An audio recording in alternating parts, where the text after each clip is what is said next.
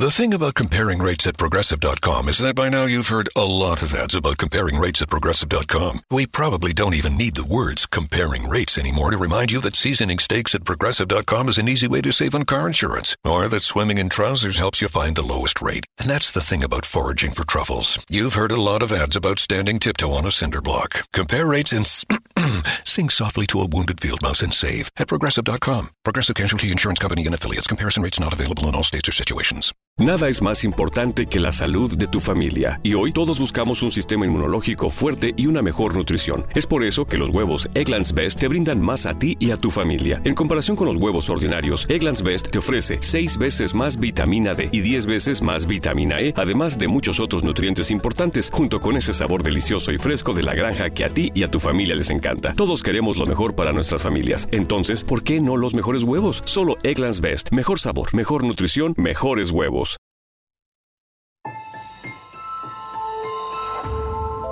Durante años, se pensó que el Yeti vivía en los Himalayas. ¡Bienvenidos al Himalaya! Hoy, después de una extensiva investigación, sabemos que no es así. El Yeti está en México. Y este es su espacio. Yo, check this out. Good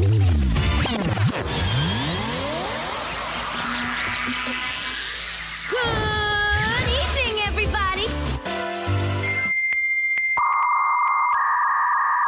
We are controlling transmission. Estás escuchando la nueva temporada de La era del Yeti. Tecnología, actualidad, arte, música, entretenimiento, política y mucho más en este espacio. La era del Yeti.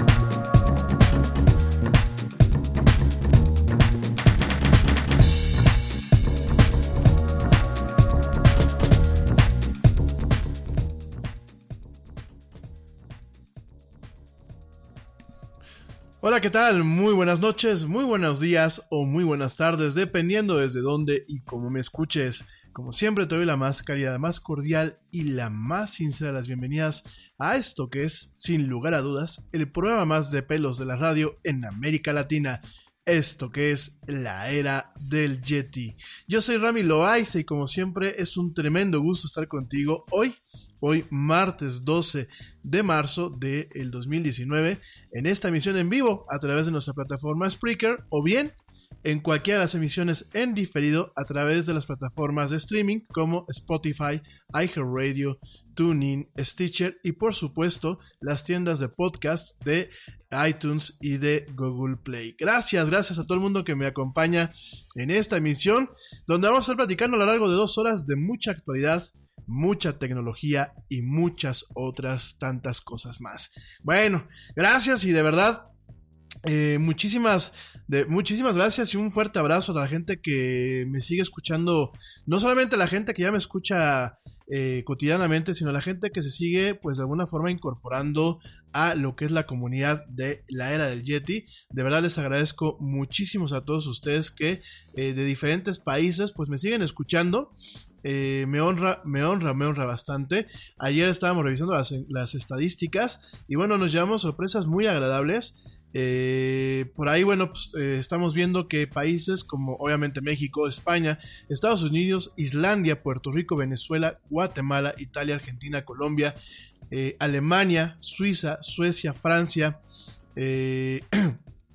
Noruega y Reino Unido bueno, pues son directamente los países que aparecen en nuestras estadísticas cotidianas, escuchándonos ya sea en vivo, que bueno, de ahí, pues la verdad, gracias a los desvelados, o a través de eh, los medios en diferido, principalmente a través de la plataforma Spotify, de la cual, bueno, pues orgullosamente seguimos dándolo hasta ahí compitiendo contra la mañanera del presidente de aquí de la República Mexicana. Por aquí me están diciendo.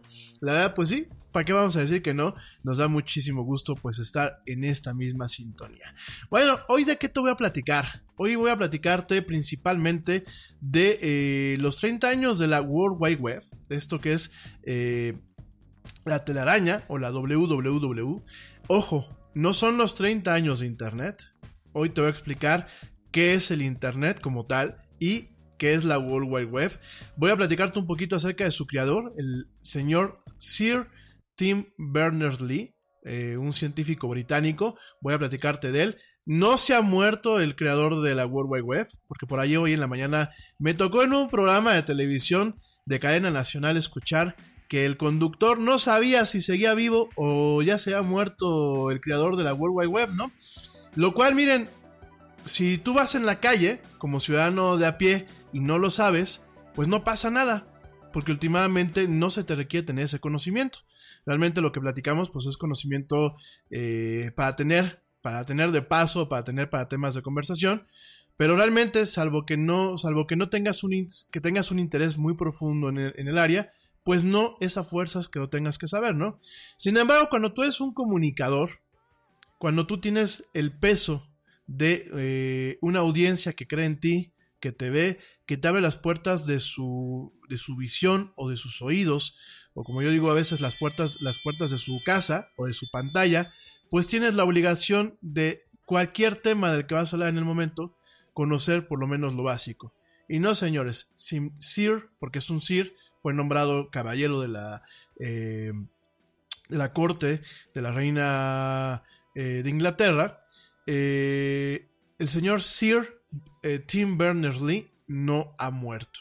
Sigue vivo y de hecho, bueno, hace una crítica, una crítica muy profunda eh, que parte más que de un tema de enojo, parte de un tema de decepción sobre la evolución que ha tenido recientemente lo que es la red de redes, la WWW.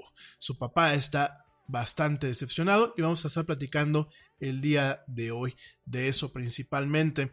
Realmente buena parte del programa se nos va a ir un poquito hablando de este tema y la segunda parte del programa vamos a estar platicando de algunos cambios, algunos cambios que se están proponiendo, que bueno, es un tema que traemos ya desde la semana pasada, algunos cambios que están proponiendo eh, Mark Zuckerberg para lo que es eh, Facebook.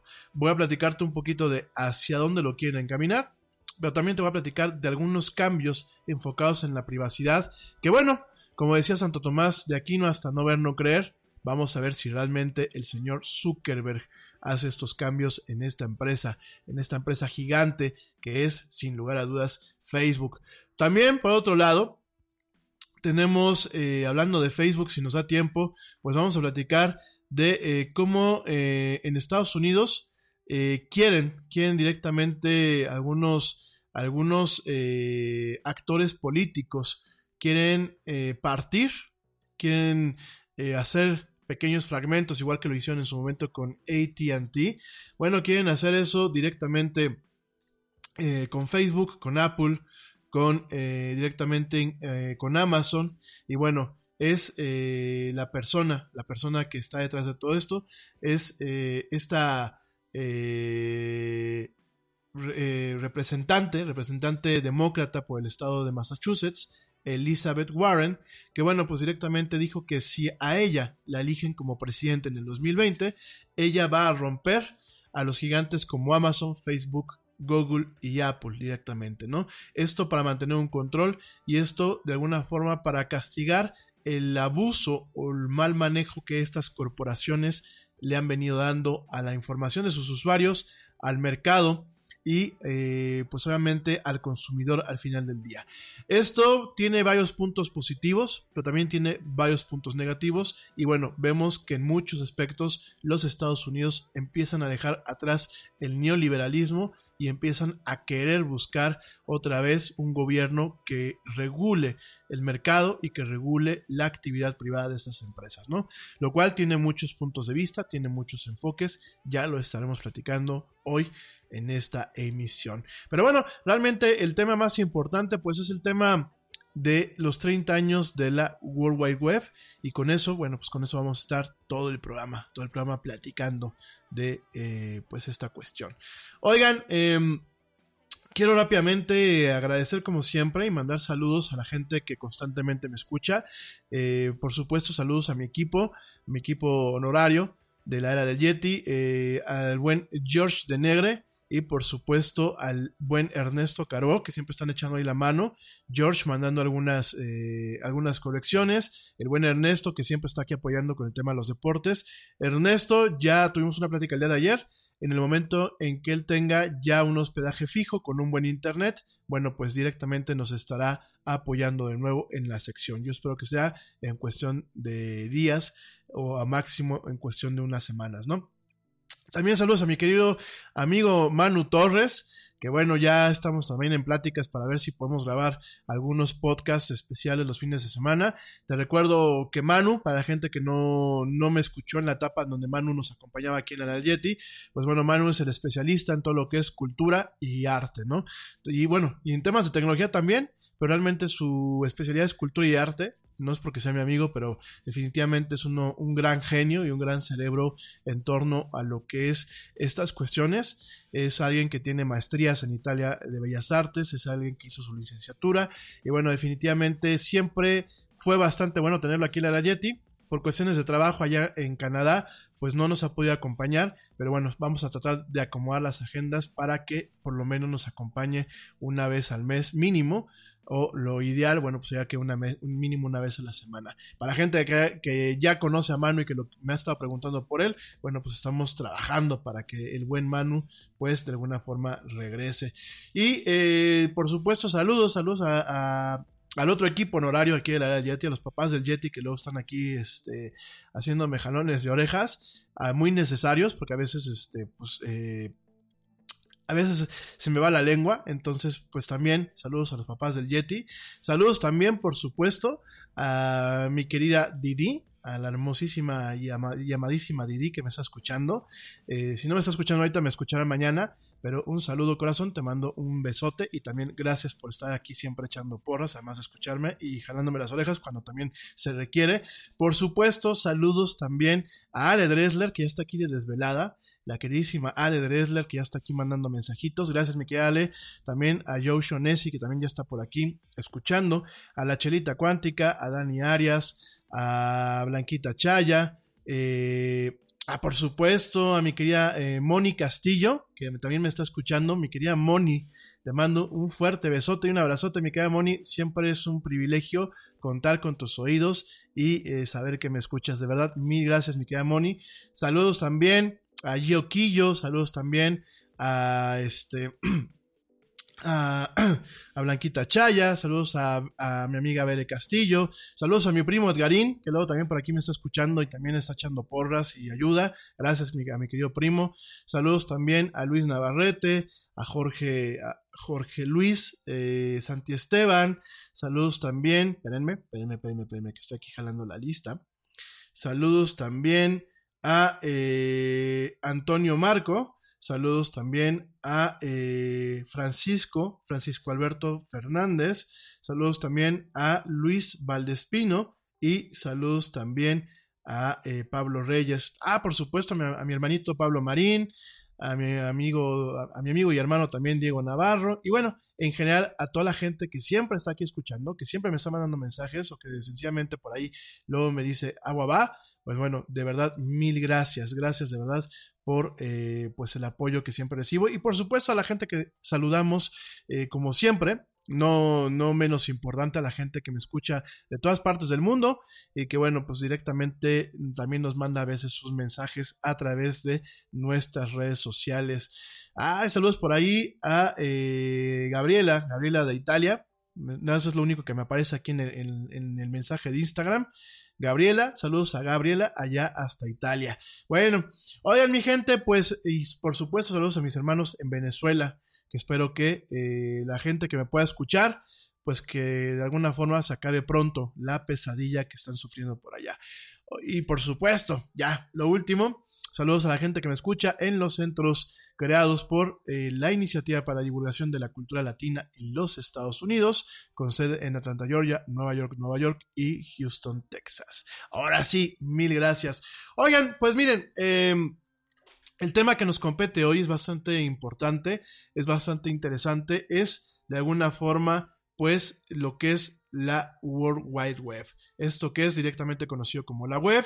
Y bueno, pues directamente tiene una relevancia, una relevancia el celebrar sus 30 años. ¿Por qué? Porque eh, realmente esta parte, digamos así, esta capa de lo que es realmente la Internet, porque la Internet no es la World Wide Web, la Internet es mucho más compleja, y ahorita voy a hacer un poco la diferenciación, pues directamente eh, ha marcado una forma, una forma en eh, en la que los seres humanos nos hemos comunicado, ha marcado una forma en la que los seres humanos hemos creado... ña, ña, ña. Pa, mba, babue, Zimbabwe. Zimbabwe. the broken Bunsen burner burns so bright. South, Jamie. Southeast Asian Peninsula. Hey, hey, Jamie. Yes. I think the only line we need from you today is drivers who switch to progressive could say big. Cool. I just got to finish my warm ups. foul, foul, throw in the towel. History, history. Switch to Progressive today. Santa ski slalom in a salmon skin suit. Progressive Casualty Insurance Company and Affiliates. Te preocupas por la salud de tu familia y hoy un sistema inmunológico fuerte y una mejor nutrición son más importantes que nunca. Es por eso que los huevos Egglands Best te brindan más a ti y a tu familia. En comparación con los huevos ordinarios, Egglands Best te ofrece 6 veces más vitamina D y 10 veces más vitamina E, además de muchos otros nutrientes importantes, junto con ese delicioso sabor fresco de granja que a ti y tu familia les encanta. No son tiempos ordinarios, entonces, ¿por qué darle a tu familia huevos ordinarios? Solo Egglands Best. Mejor sabor, mejor nutrición, mejores huevos nuevos vínculos y nuevas formas de interacción, ha marcado paradigmas en torno a eh, patrones de comunicación humana, tanto positivas como negativas. Por supuesto, ha cumplido, ha cumplido el pronóstico del tiempo que le llamo yo, de diferentes autores, principalmente, por ejemplo, autores de novelas como William Gibson con su novela Neuromancer o Neuromante, como dicen en español, digámoslo así, y la la parte de los, eh, la trilogía de lo que es el sprawl, o como pues malmente está traducido el ensanche, entonces donde directamente pues el señor eh, William Gibson nos hablaba del término ciberespacio. También ha cumplido un poquito con las cuestiones que en su momento Nicolás Negroponte planteaba en torno a lo que es la, eh, la red global, de lo cual vamos a estar platicando, bueno, pues es el día también de hoy, eh, lo que es la aldea global. Nicolás Negroponte, bueno, pues directamente él es un arquitecto como tal, eh, él estudió arquitectura, sin embargo, pues él es el fundador y el presidente emérito de lo que es el Media Lab de, el MIT, el Instituto de Tecnología de Massachusetts, ¿no? Negroponte, bueno, pues directamente siempre ha sido un gran teórico en torno a lo que es directamente eh, la modernidad y la posmodernidad, lo que es eh, la aldea global y los eh, métodos o las cuestiones de telecomunicaciones. Em, además de, bueno, de crear lo que es esta, este, esta parte, lo que es el MIT, el Instituto Tecnológico de Massachusetts, él también es cofundador de la revista Wired, él fue el primer inversionista de esta revista. Y bueno, eh, siempre ha sido un gran teórico y siempre ha sido un gran exponente y un futurista en torno a las revoluciones tecnológicas, principalmente enfocadas en el tema de la comunicación, ¿no? Entonces, tenemos esta parte en donde la World Wide Web pues cumple un poquito lo que son los pronósticos literarios o ficticios, por ejemplo, en el caso de Neuromante o de Neuromancer con William Gibson, que de hecho William Gibson pues acuñó el término ciberespacio años, años antes de que realmente existiera la World Wide Web y años antes de que realmente se entendiera la WWW como eh, una cuestión del ciberespacio, ¿no? Y por supuesto, también nos hemos topado un poquito con eh, la resolución del pronóstico de eh, lo que es el conocimiento centralizado y accesible por diferentes fuentes, que ya en su momento el papá de la comunicación moderna, del estudio de la comunicación moderna, el señor Marshall McLuhan, pues directamente propuso en su, eh, lo que le llamamos en ocasiones la Biblia, la Biblia de los comunicólogos, una de las Biblias de los comunicólogos, que es este libro que se llama Understanding Media. Entonces, realmente la World Wide Web, pues eh, detona, detona una nueva era en la comunicación humana eh, en los años noventas, en donde, bueno, nos encontramos espacios que sí sirven para la propagación de conocimiento, siguen, sirven para la propagación de información general, sirven para la, propagación de información periodística, perdónenme, y sirven también para temas de entretenimiento y por supuesto para eh, temas principalmente de eh, comunicación en tiempo real e, por supuesto, la parte en donde se crean nuevos modelos de negocios y nuevas cuestiones en torno al comercio. Y bueno, desde ahí podemos empezar a hablar de un real comercio electrónico. Entonces, la World Wide Web no, no es solamente un término bonito como vamos a estar platicando en esta misión, sino directamente es un concepto en, que engloba, engloba prácticamente la parte eh, de fácil acceso para el usuario lo que es el Internet y por supuesto sienta las bases para eh, todas las, bueno, todos los protocolos e infraestructuras de comunicación modernos, sobre los cuales también existen, bueno, pues la cuestión de los sistemas operativos conectados, el tema de las aplicaciones móviles, que bueno, una aplicación móvil en muchos aspectos es una extensión, una extensión totalmente de lo que es la eh, metáfora y la, filosofía de comunicaciones que marcó en su momento la World Wide Web. Entonces vamos a estar platicando de esta, de esta cuestión el, el día de hoy. También te recuerdo que de alguna forma, de alguna forma indirecta, pero de alguna forma otro creador o otro co-creador, si lo queremos ver así, de lo que es la World Wide Web, de la WWW, fue sin lugar a dudas fíjate nada más, y te voy a platicar en esta historia, fue sin lugar a dudas Steve Jobs. Y me vas a decir, Yeti, ¿pero por qué? ¿Por qué estás diciendo que Steve Jobs co-creó lo que es la WWW? Muy sencillo, porque la máquina en donde se diseñó eh, los primeros eh, especificaciones y la prueba de concepto de lo que conocemos como la www, lo que es el navegador y lo que son las páginas web y lo que es esa tecnología de hipertexto, directamente fueron diseñadas en una máquina en una máquina de la empresa Next. Y te recuerdo que la empresa Next en su momento fue fundada por Steve Jobs cuando fue echado directamente de su empresa Apple. Entonces vamos a estar platicando de estos temas, son temas que pues hoy, hoy vale la pena hacer, hacer una, una, una noción y una mención a lo que es este gran avance tecnológico para la raza humana. Por supuesto, nos ha traído cosas muy buenas, nos ha permitido tener una comunicación en tiempo real en muchos aspectos, nos ha permitido enterarnos en tiempo real de los sucesos conforme van pasando, nos han permitido tener el conocimiento de la raza humana directamente al alcance de nuestros dedos, pero también también hemos tenido cuestiones negativas como el tema de las fake news, el tema de la desinformación, el tema de la erosión de las democracias modernas, lo cual no podemos dejar a un lado, el tema del crimen fundamentado y utilizando las herramientas que la WWW tiene.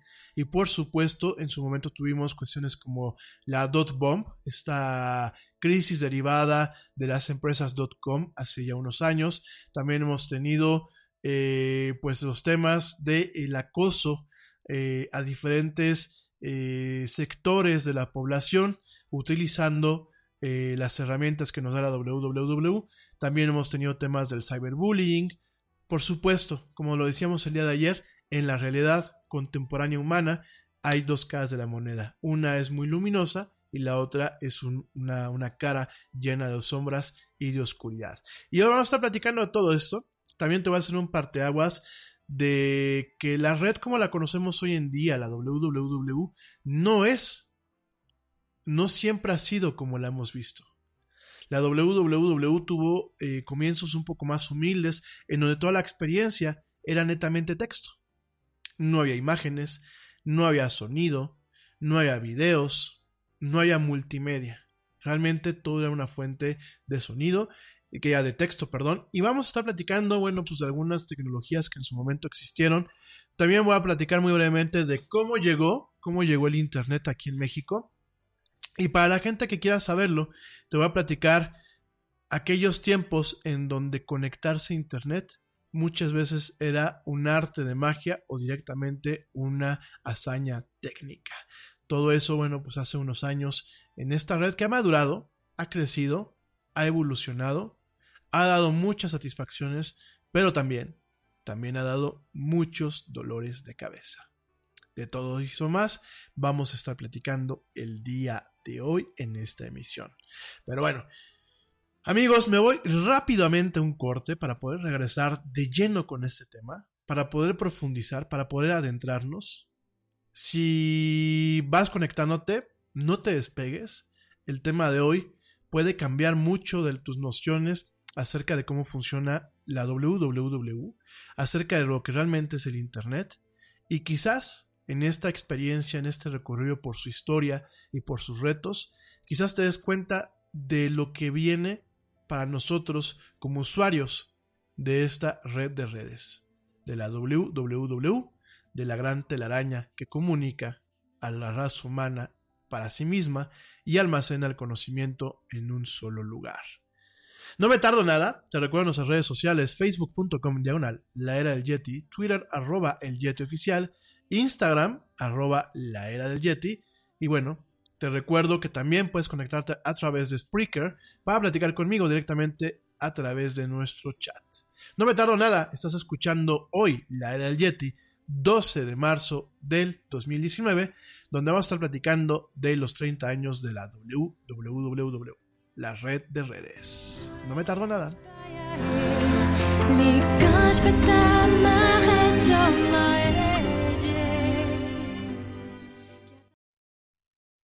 Yo, check this out. Este corte también es moderno. No te vayas.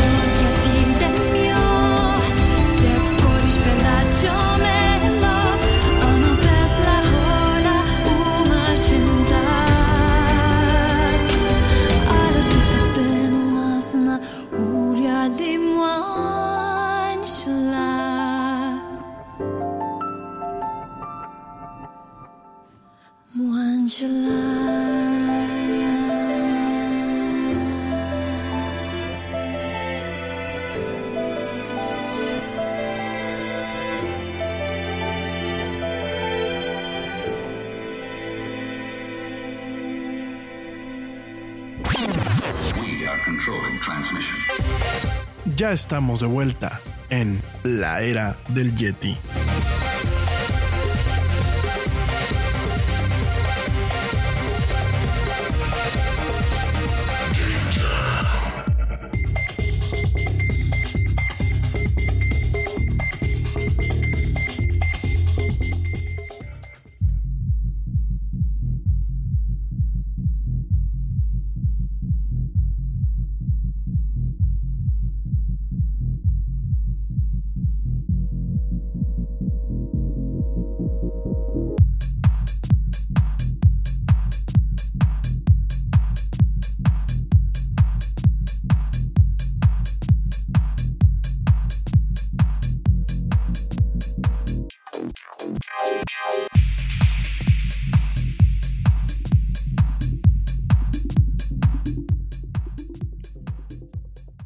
Estamos de vuelta en esto que es la era del Yeti Geek. Mil gracias a... a- muy- muy- ¿Qué estoy diciendo?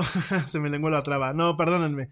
Mil gracias a toda la gente que me está escuchando. De verdad, muy, muy agradecido.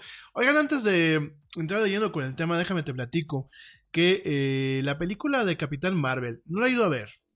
Déjame de una te lo digo, no la he ido a ver. Espero poderla ir a ver en estos días. Eh, sin embargo, mucho de la mala fama que tiene ha sido a través de los trolls, es decir, la gente que pues nada más está para joder, que directamente pues ha, ha- ha invadido los sitios donde puede haber un tema de difusión de esta película y han intentado manchar su reputación y su score directamente poniendo malos eh, comentarios, comentarios totalmente negativos. Esto por un tema de un ataque directamente a lo que es el personaje femenino, este personaje femenino de Carol Danvers, que es eh, la capitana Marvel, no la capitana Maribel, mi gente, porque por ahí el otro día estaba viendo un meme que me pareció muy cómico, donde dice, vamos a ver capitana Maribel, y ponen aquí a la actriz eh, costarricense, nacionalizada mexicana, la señora Maribel Guardia, que bueno, hay que decir, le mandamos un saludo, guapísima, a pesar de la edad que tiene, que bueno, no deberíamos decir a pesar de la edad que tiene, yo creo que debemos decir con toda y la edad que tiene,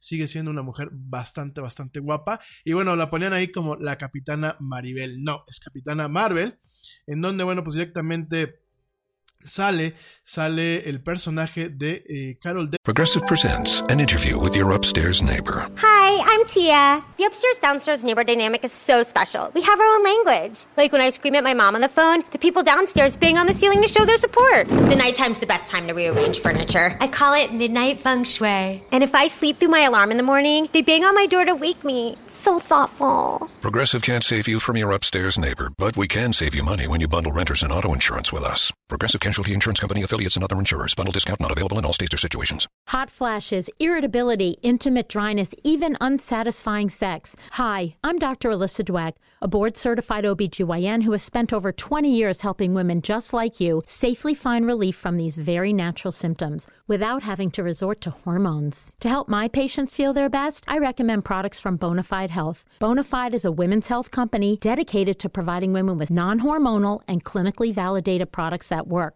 Bonafide provides safe and effective solutions to manage a range of menopausal, sexual health, and PMS related symptoms. That's why I recommend Bonafide products to my patients every day. In fact, I am also a Bonafide medical advisor. What I like most is that Bonafide products provide women real relief without compromise. Ladies, don't waste another minute feeling less than your best. Go to hellobonafide.com and use code radio39 to save 20%. That's hellobonafide.com and code radio39. These statements have not been evaluated by the FDA. These products are not intended to diagnose, treat, cure, or prevent any disease. Offer valid on subscription only. Savers, que bueno, pues directamente es, digámoslo así, una mezcla entre lo que es un ser humano y directamente un ente alienígena. Y bueno, lo convierte el Capitán Marvel.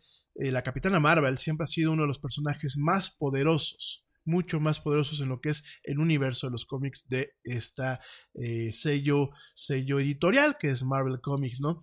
Directamente, bueno, pues la actriz Brie Larson también dicen que hace un papel totalmente eh, avasallador en la pantalla, encarnando a este personaje, que es un personaje bastante complejo, es un, personaje que se escapa de en ocasiones la unidimensionalidad de los personajes, por ejemplo, de una editorial como DC Comics. Y bueno, realmente intenta en la versión de la película, intenta plasmar un poquito este tema multidimensional y complejo de lo que es un personaje con una doble herencia, una herencia humana y una herencia eh, alienígena, y siendo uno de los personajes más poderosos de lo que es el universo de Marvel. Entonces, en este sentido, la actriz Brie Larson, eh, por ahí vimos algunas muestras de afecto y de apoyo.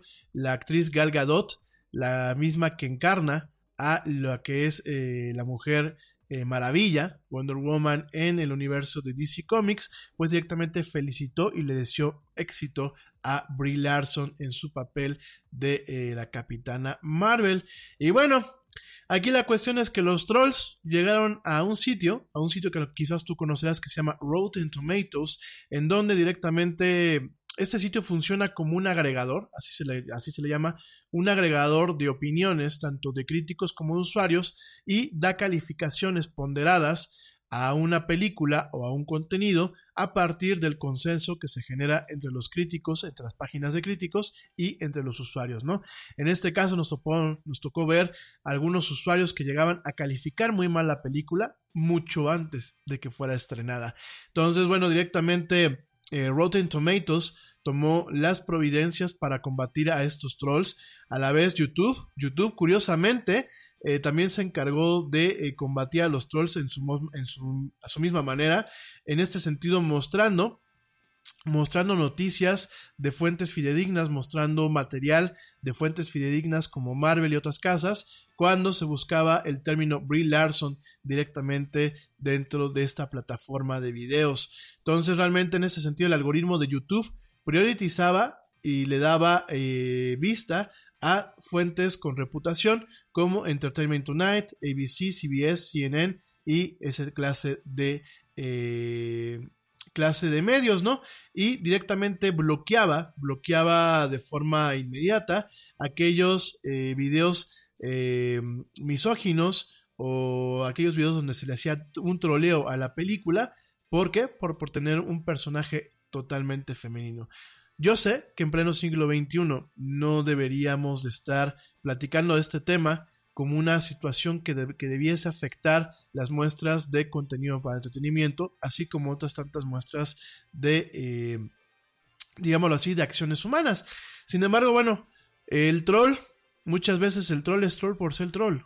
El troll de Internet, que ya platicaremos del troll más adelante, pues es un ente que directamente muchas veces está para fastidiar, porque le divierte fastidiar, aunque el, los actos que cometa no van en torno a su conjunto o a su sistema de creencias, muchas veces esa gente pues se divierte de hacer enojar a los demás usuarios, ¿no?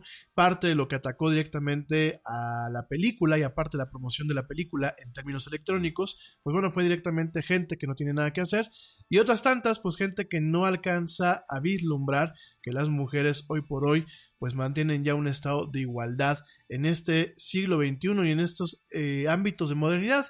Curiosamente, pues la Internet ha abierto, como lo vamos a ver el día de hoy, lo que es el Internet, la, la WWW y por supuesto las redes sociales, han abierto ciertas cajas de Pandora, déjame te digo cajas de Pandora como versiones distorsionadas de movimientos que quizás en sus momentos eran movimientos muy válidos y con fundamentos totalmente eh, reales y concisos, ¿no?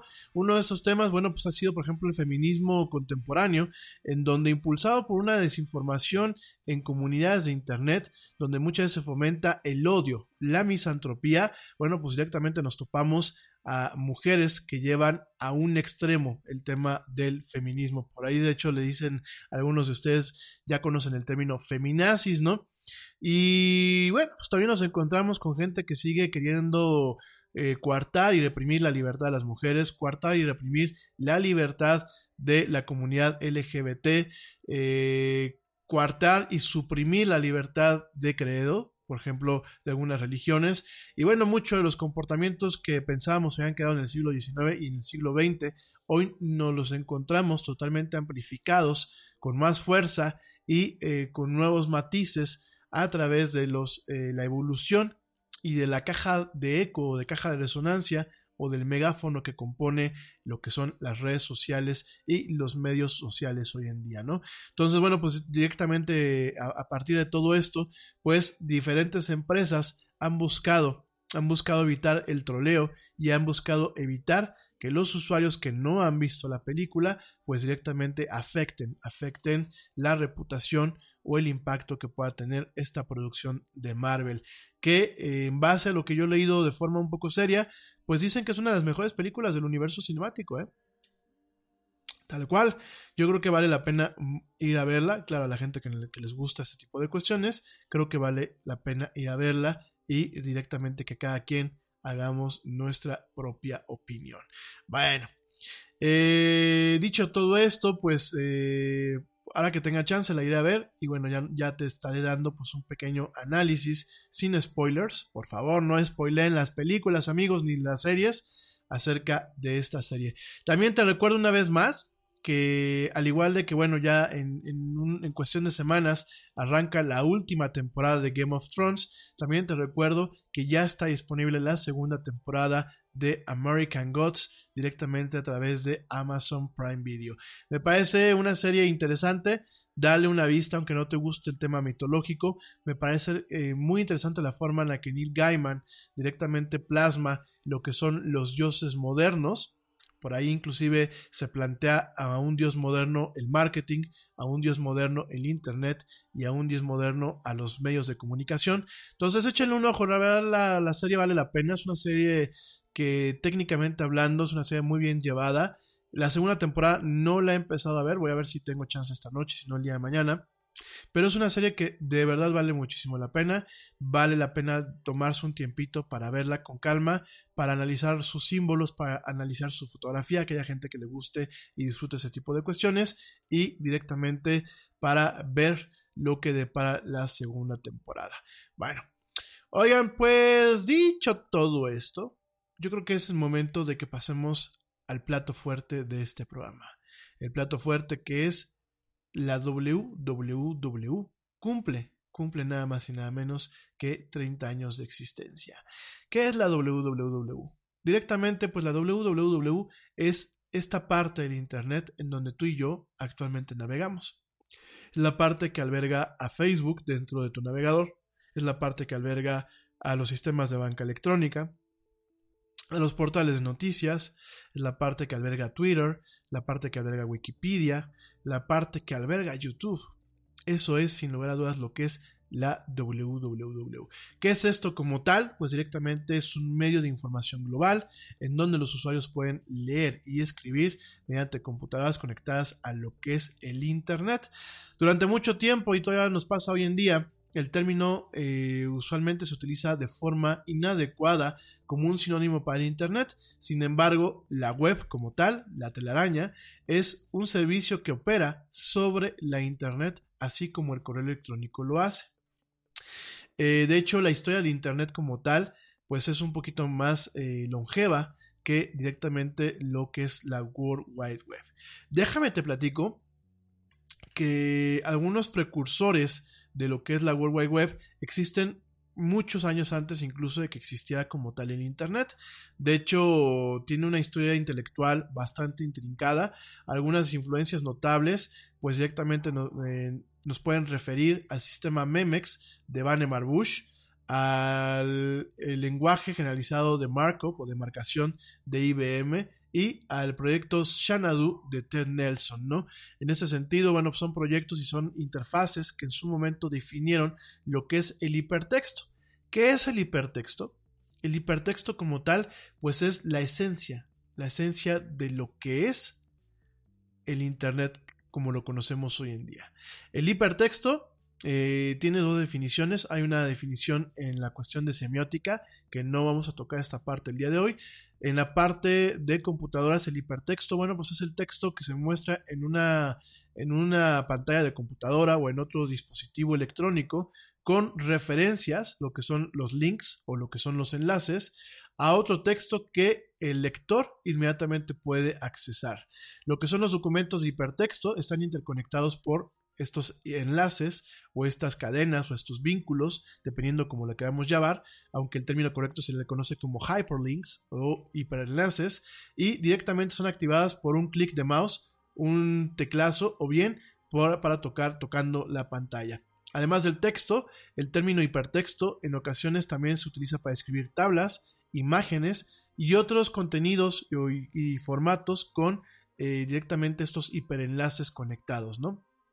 En ese sentido, el hipertexto es uno de los pilares fundamentales de lo que es la World Wide Web, esta telaraña, ya que sus páginas están escritas en un lenguaje que se le conoce como HTML. El HTML es el, lenguaje de marcación de hipertexto y el protocolo sobre el cual funciona lo que es eh, la web se le conoce como HTTP, que es el protocolo de hipertexto, ¿no? En este sentido, y como está implementado, el hipertexto permite una facilidad de publicación de contenido vinculado, es decir, las famosas páginas web, a través de información en lo que es el Internet, ¿no? Ahora, antes de entrar de con la historia, quiero hacerte dos acotaciones. Una, vuelvo a lo mismo, el Internet no es la www. El Internet, digámoslo así, es, la, es eh, los cimientos, es eh, el camino o digámoslo así, es la supercarretera sobre la cual se sostienen o viajan diferentes vehículos. En este caso, un vehículo lo podemos ver como el tema de las aplicaciones móviles, otro vehículo puede ser el tema de la radio por internet, la voz por internet, las videoconferencias, el video, lo que es el hipertexto o los sitios web directamente, lo que es el correo electrónico, el FTP, que a lo mejor tú no lo conoces, pero es un, protocolo que permite la transmisión de archivos directamente desde servidores especializados. Y bueno, diferentes protocolos que pueden, dependiendo de cómo lo queramos manejar, la analogía, usualmente a mí me gusta manejarla como vehículos, diferentes clases de vehículos que corren a través de esta superautopista de la información. Entonces, en este sentido, una cosa es el Internet, otra cosa es la www. Eso punto número uno. Punto número dos, eh, lo que es tal cual eh, la representación gráfica es un servicio, un servicio más. Pero no es totalmente la esencia del Internet, ni es, digámoslo así, un servicio sobre el cual depende el Internet. Realmente la www lo que es el HTTP, el protocolo como tal, depende, depende del funcionamiento adecuado de lo que es toda la serie de eh, pues especificaciones, protocolos y servicios auxiliares que es como tal el Internet. Entonces, esta acotación es muy importante, ¿por qué? Porque durante mucho tiempo eh, la gente confundíamos el entrar a Internet utilizar solamente lo que es la parte gráfica o la parte de la www, lo que es la telaraña. Mucho tiempo nosotros dábamos por sentado, y de hecho pues en su momento yo cometí el mismo error, que eso era realmente la única conexión a Internet. Cuando por Internet hay diferentes protocolos, diferentes vehículos, diferentes lenguajes que permiten una intercomunicación. Algunos utilizan lo que es la www, lo utilizan como un puente o lo utilizan como un medio de enlace. Sin embargo, muchos de estos otros protocolos viven por su cuenta y son totalmente independientes de la funcionalidad que da lo que es eh, la, la web, la telaraña, la red, ¿no? Entonces, esto, perdónenme, esto es muy importante hacer esta mención. Es muy, muy importante entender esta distinción entre estos dos componentes y eh, no confundirlos. ¿Por qué? Porque el Internet es mucho más complejo. El Internet ha permitido generar eh, nuevos tipos de dispositivos, ha permitido generar nuevos tipos de redes, como lo es el Internet de las Cosas, pero también parte de la tecnología de Internet ha permitido que existan, por ejemplo, redes locales, redes domésticas, redes que inclusive en ocasiones no están conectadas directamente a lo que es el Internet o lo que ya en un tema un poco más global podemos empezar a hablar como la nube. Yo sé que aquí hay muchos términos que en los cuales nos podemos perder. No, no te preocupes, vamos a estar haciendo algunas pausas para poder eh, delimitar todos esos términos. Y antes de que sigamos, déjame te cuento por qué en ocasiones hablamos del Internet o de, algunos servicios en conjunto del Internet como la nube. Y fíjate que la respuesta es un poco sosa, es un poco sin chiste, pero ahí te va. En los diagramas, en los diagramas de topología de la red, cuando tú estás diseñando, por ejemplo, eh, una red, eh, una red corporativa, una red interna, inclusive a una red casera, donde tienes varias máquinas y varios dispositivos, cuando tú te sientas a hacer el diagrama, todo lo que es la parte de la red interna, todo lo que está al alcance del usuario o que tiene una interconexión física, ya sea a través del Wi-Fi, a través de la red inalámbrica o a través de una red física eh, con conexión de cable, todo eso se diagrama en un diagrama de flujo, en un mapa, en un, en un esquema topológico, todo eso se diagrama directamente pues con líneas que marcan directamente la conexión. Cuando se maneja el término de Internet es muy curioso porque el icono del Internet o, o la parte que dentro del diagrama representa el Internet es una nube. Es muy curioso, ¿eh? Déjame te, te platico que es muy curioso el por qué se, se dedicó eh, o por qué se entendió desde un principio el manejo de la nube a través directamente de eh, lo que es una nubecita, ¿no? Eh, y de hecho, bueno, pues ahí viene lo que es el paradigma de lo que es la computación, la computación de la nube o lo que es la nube como la entendemos al día de hoy, ¿no? Sin embargo, es muy curioso porque realmente emana, emana de esta noción en donde cuando se diseña, se diseña directamente un diagrama, en su momento, bueno, pues se ponía lo que era una nubecita que en ocasiones podía servir como un puente hacia otra red o como una neblina sobre la cual directamente no se tiene un diagrama eh, conciso por el tamaño, la, complejidad y el avance cotidiano de lo que es directamente esta red de redes, ¿no? Entonces, por ese lado, tenemos lo que es, pues, directamente eh, lo, lo, que es la World Wide Web, lo que es la www, tenemos lo que es la nube y tenemos lo que es la Internet. ¿Qué es la Internet como tal? Antes de hablar de la, de la web. ¿Qué es la Internet? La Internet como tal es una contracción en inglés de eh, red interconectada y actualmente la podemos entender como una, un sistema global de redes, fíjate nada más, no de computadoras, de redes de computación interconectadas que utilizan de forma completa lo que es la suite del protocolo de Internet, lo que se le conoce actualmente como TCP diagonal IP. Eh, esto permite, permite que haya una conexión de miles de máquinas al mismo tiempo, en donde cuando, eh, cuando tienes una, una falla en uno, en uno, de los nodos, directamente los demás nodos siguen funcionando.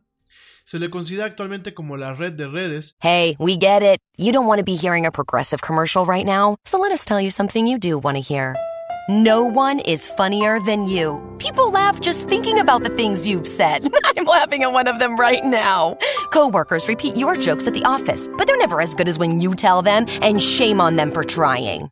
There. Don't you feel better? You'll also feel better knowing you could save when you bundle home and auto with Progressive. Although I'm sure you'd have a funnier way to say that. Progressive Casualty Insurance Company affiliates and other insurers. Bundle discount not available in all states or situations. Te preocupas por la salud de tu familia y hoy un sistema inmunológico fuerte y una mejor nutrición son más importantes que nunca. Es por eso que los huevos Egglands Best te brindan más a ti y a tu familia. En comparación con los huevos ordinarios, Egglands Best te ofrece 6 veces más vitamina D y 10 veces más vitamina E, además de muchos otros nutrientes importantes, junto con ese delicioso sabor fresco de granja que a ti y tu familia les encanta. No son tiempos ordinarios, entonces, ¿por qué darle a tu familia huevos ordinarios? Solo Egglands Best. Mejor sabor, mejor nutrición, mejores huevos. Y consiste de redes privadas, públicas, académicas, de negocios y gubernamentales que van desde el enfoque local hasta, hasta el enfoque global, todas ellas conectadas por un entorno de sistemas electrónicos, inalámbricos y ópticos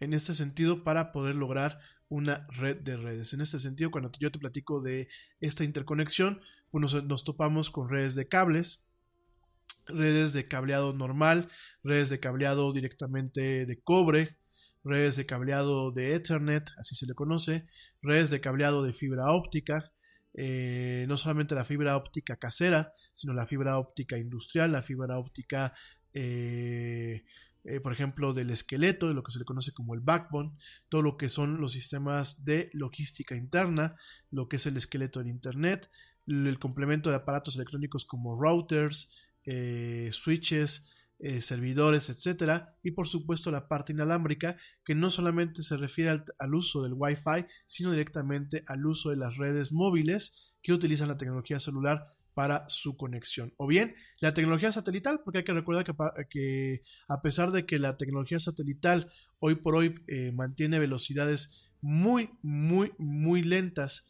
em, eh, de la conexión a Internet y además muy costosas, no deja de ser una alternativa para poderte conectar en aquellos entornos en donde no se tiene ningún tipo de conexión de alta velocidad a la mano, ¿no? En ese sentido, el Internet eh, también alberga a un un rango muy vasto, muy amplio de recursos de información y servicios, como lo puede ser en este caso la web, la World Wide Web, el correo electrónico, la telefonía, la compartición de archivos y la compartición o la transmisión de videos, ¿no? En este caso, los orígenes del Internet como tal eh, datan a investigación que fue comisionada por el gobierno federal de los Estados Unidos en la década de los 60 para crear, para crear un sistema de redes computacionales robustas y que fueran a prueba de fallos. ¿A qué nos referimos con la prueba de fallos? Te recuerdo que en la década de los 60 estaba muy en boga el tema de lo que era la guerra, la Guerra Fría, en donde mucho de la Guerra Fría se basaba en las amenazas veladas o profundamente abiertas del el potencial eh, del arsenal atómico de los gobiernos norteamericano y del gobierno ruso. En ese sentido, los Estados Unidos en su momento entendieron que al momento de que los rusos lanzaran un ataque, así fuese no nuclear, a puntos de comunicación importantes, podían tumbar totalmente la infraestructura de red de aquel entonces. ¿Esto por qué? Porque las redes de aquel entonces funcionaban bajo varios paradigmas, como lo que es la Daisy Chain, o una cadena, una cadena Daisy, una cadena de, de flor, eh, los sistemas seriales, y algunos sistemas pseudo paralelos. ¿Qué significaba esto? Que para poder mantener una comunicación se requería que todos los nodos, que es un nodo, pues puede ser una computadora dentro de una red, una computadora de escritorio o un dispositivo más que pequeño, todos los eh, nodos estuviesen funcionando de forma adecuada. Si tú desconectabas un nodo, ya fuera por un descuido o en este caso por un bombardeo, por un bombardeo militar, pues directamente se desconectaba toda la red. Al igual que las series antiguas de los árboles de Navidad, en donde cuando se fundía un foquito se fundía la siguiente parte de la red a partir de ese foquito. En aquel entonces, antes de los durante los años 50 y 60, durante mucho tiempo las redes eh, funcionaban bajo protocolos seriales, lo cual en el momento en que tú tumbabas, tú tumbabas un nodo, los demás nodos de alguna forma se dañaban.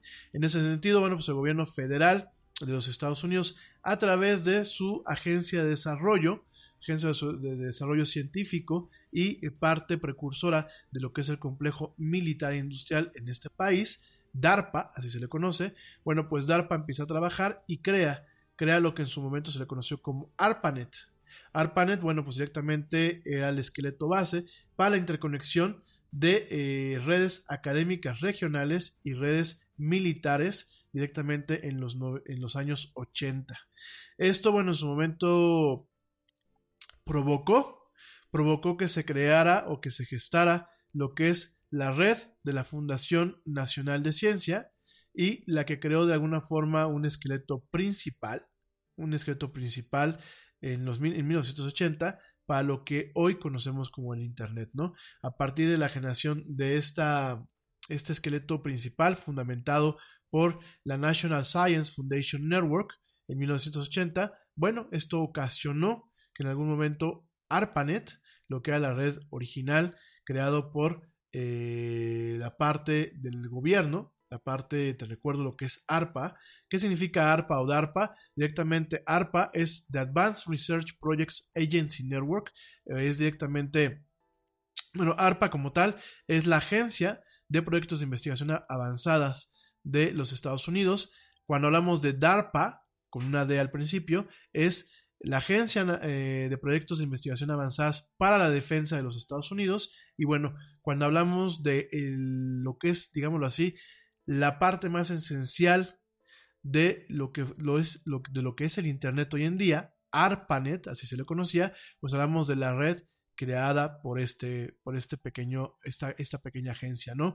Esta pequeña red fue creada como una red de switcheo de paquetes, no de enrutamiento de paquetes como se maneja actualmente, y fue la primera red en implementar la suite de protocolos de Internet conocida como TCP, que es el, Terminal Control Protocol, e IP, que es el Internet Protocol, que bueno, son directamente tecnologías que permiten hoy la conectividad que tenemos. En este caso, bueno, pues ARPANET en su momento fue creada, diseñada y, financiada por the Advanced Research Projects Agency, como platicamos, de los Estados Unidos, el Departamento de Defensa de los Estados Unidos. Y bueno, directamente esta metodología de switcheo de paquetes fue basada en conceptos y diseños por Leonard Kleinrock, Paul Baran, Donald Davis y Lawrence Roberts. En este sentido, lo que también son los, los protocolos de comunicación TCP/IP fueron desarrollados para ARPANET como tal por los científicos de computadora Robert Kahn y Vint Cerf, que bueno, Vint Cerf directamente pues es uno de los creadores del Internet moderno, como lo conocemos junto con el eh, el, el Sir, de caballero Sim, Tim Berners-Lee, que ya platicaremos, ¿no? Todo esto no fue solamente una noción original por parte de los Estados Unidos, fueron conceptos creados por el proyecto francés Cyclades, creado en su momento en Francia, valga la redundancia, y dirigido por el doctor Luis Poussin. En ese sentido, bueno, pues el, tema americano no fue tan original, tomó ideas de diferentes partes, como en su momento te lo platiqué, inclusive algunos términos de eh, la tecnología esencial de comunicaciones, pues fueron tomados por, este, de otras partes del mundo. Y en ese sentido, déjame te platico que eh, directamente eh, fue a partir de, los, de 1960 cuando Paul Baran de eh, lo que es este think tank o este tanque de ideas que es Rand Corporation, pues directamente empezó a crear sistemas o empezó a investigar sistemas que pudieran sobrevivir una guerra nuclear y desarrolló la idea de lo que es computación distribuida o bien eh, computación moderna, en donde pues directamente eh, no tenemos esta afectación que estamos en su momento se plasmó, se plasmó, se plasmó directamente como un reto en torno a las redes que existían en aquel entonces. Te comento que en aquel entonces teníamos redes muy diversas, como lo que era, se le llamaba Token Ring, como... ¿Alguien se acuerda de otro tipo de redes? Token Ring, este... Mm, bueno, habían varias redes, ahorita la, la única que me acuerdo es de Token Ring, que era un lío, en donde si tú desconectabas una máquina, todas las demás se desconectaban, ¿no? Y bueno, al final del día, pues utilizando todo esto, todo este, este conocimiento que de alguna forma la Secretaría de Defensa o, la, unidad de defensa de los Estados Unidos, bueno, crearon, pues lograron crear lo que es la infraestructura del Internet como la conocemos hoy en día, buscando una red de computadoras que no se cayera o que no se eh, apagara si se dañaba en algún momento alguno de los nodos, ¿no? Dicho todo esto, pues esto en su momento planteó lo que es la formación del Internet como lo conocemos hoy en día. Realmente eh, el Internet como tal eh, empieza a tomar un, valor o empieza a tener un crecimiento en 1990. Eh, lo que es ARPANET en su momento se decomisiona o se pone fuera de funcionamiento a mediados, a mediados de 1990 y es cuando empieza a funcionar directamente lo que es el Internet como lo conocemos hoy en día. En su momento, bueno, pues el Internet funcionaba solamente conectando universidades y algunas entidades o nodos militares y gubernamentales en los Estados Unidos. Sin embargo, con el tiempo, pues fue creciendo, fue creciendo, fue creciendo y eh, fue creando lo que es la red de redes que conocemos hoy en día. Ahora, te acabo de platicar muy, muy grosso modo, muy grosso modo te acabo de platicar lo que es directamente el Internet, qué es la web y cómo funciona o por qué se creó la web.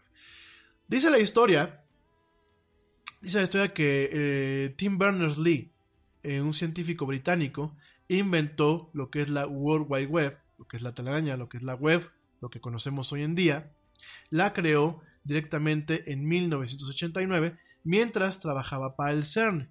¿Qué es el CERN? Bueno, el CERN pues es directamente el Centro de Investigación eh, Nuclear Europeo, allá en lo que es Europa. CERN como tal, pues es un organismo multinacional que lo que busca es avanzar la ciencia, principalmente en cuestiones de la física.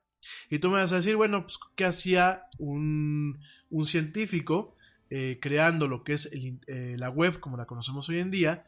En un instituto o en un centro en donde, bueno, pues directamente hablamos de lo que es el tema de la física, lo que es el tema de cuestiones físicas y de cuestiones pues realmente que competen a ciencias ligeramente más formales.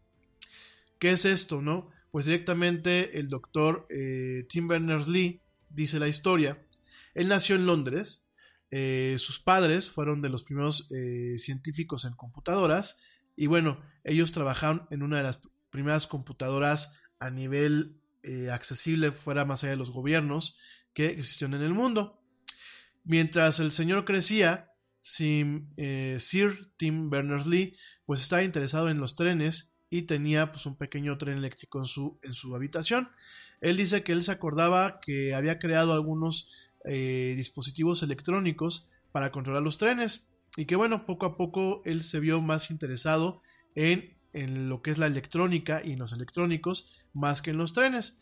Luego, cuando estuvo estudiando en eh, la universidad, en lo que es la Universidad de, de Oxford, él directamente creó, fíjate nada más, este señor, un genio, creó una computadora a partir de una televisión vieja.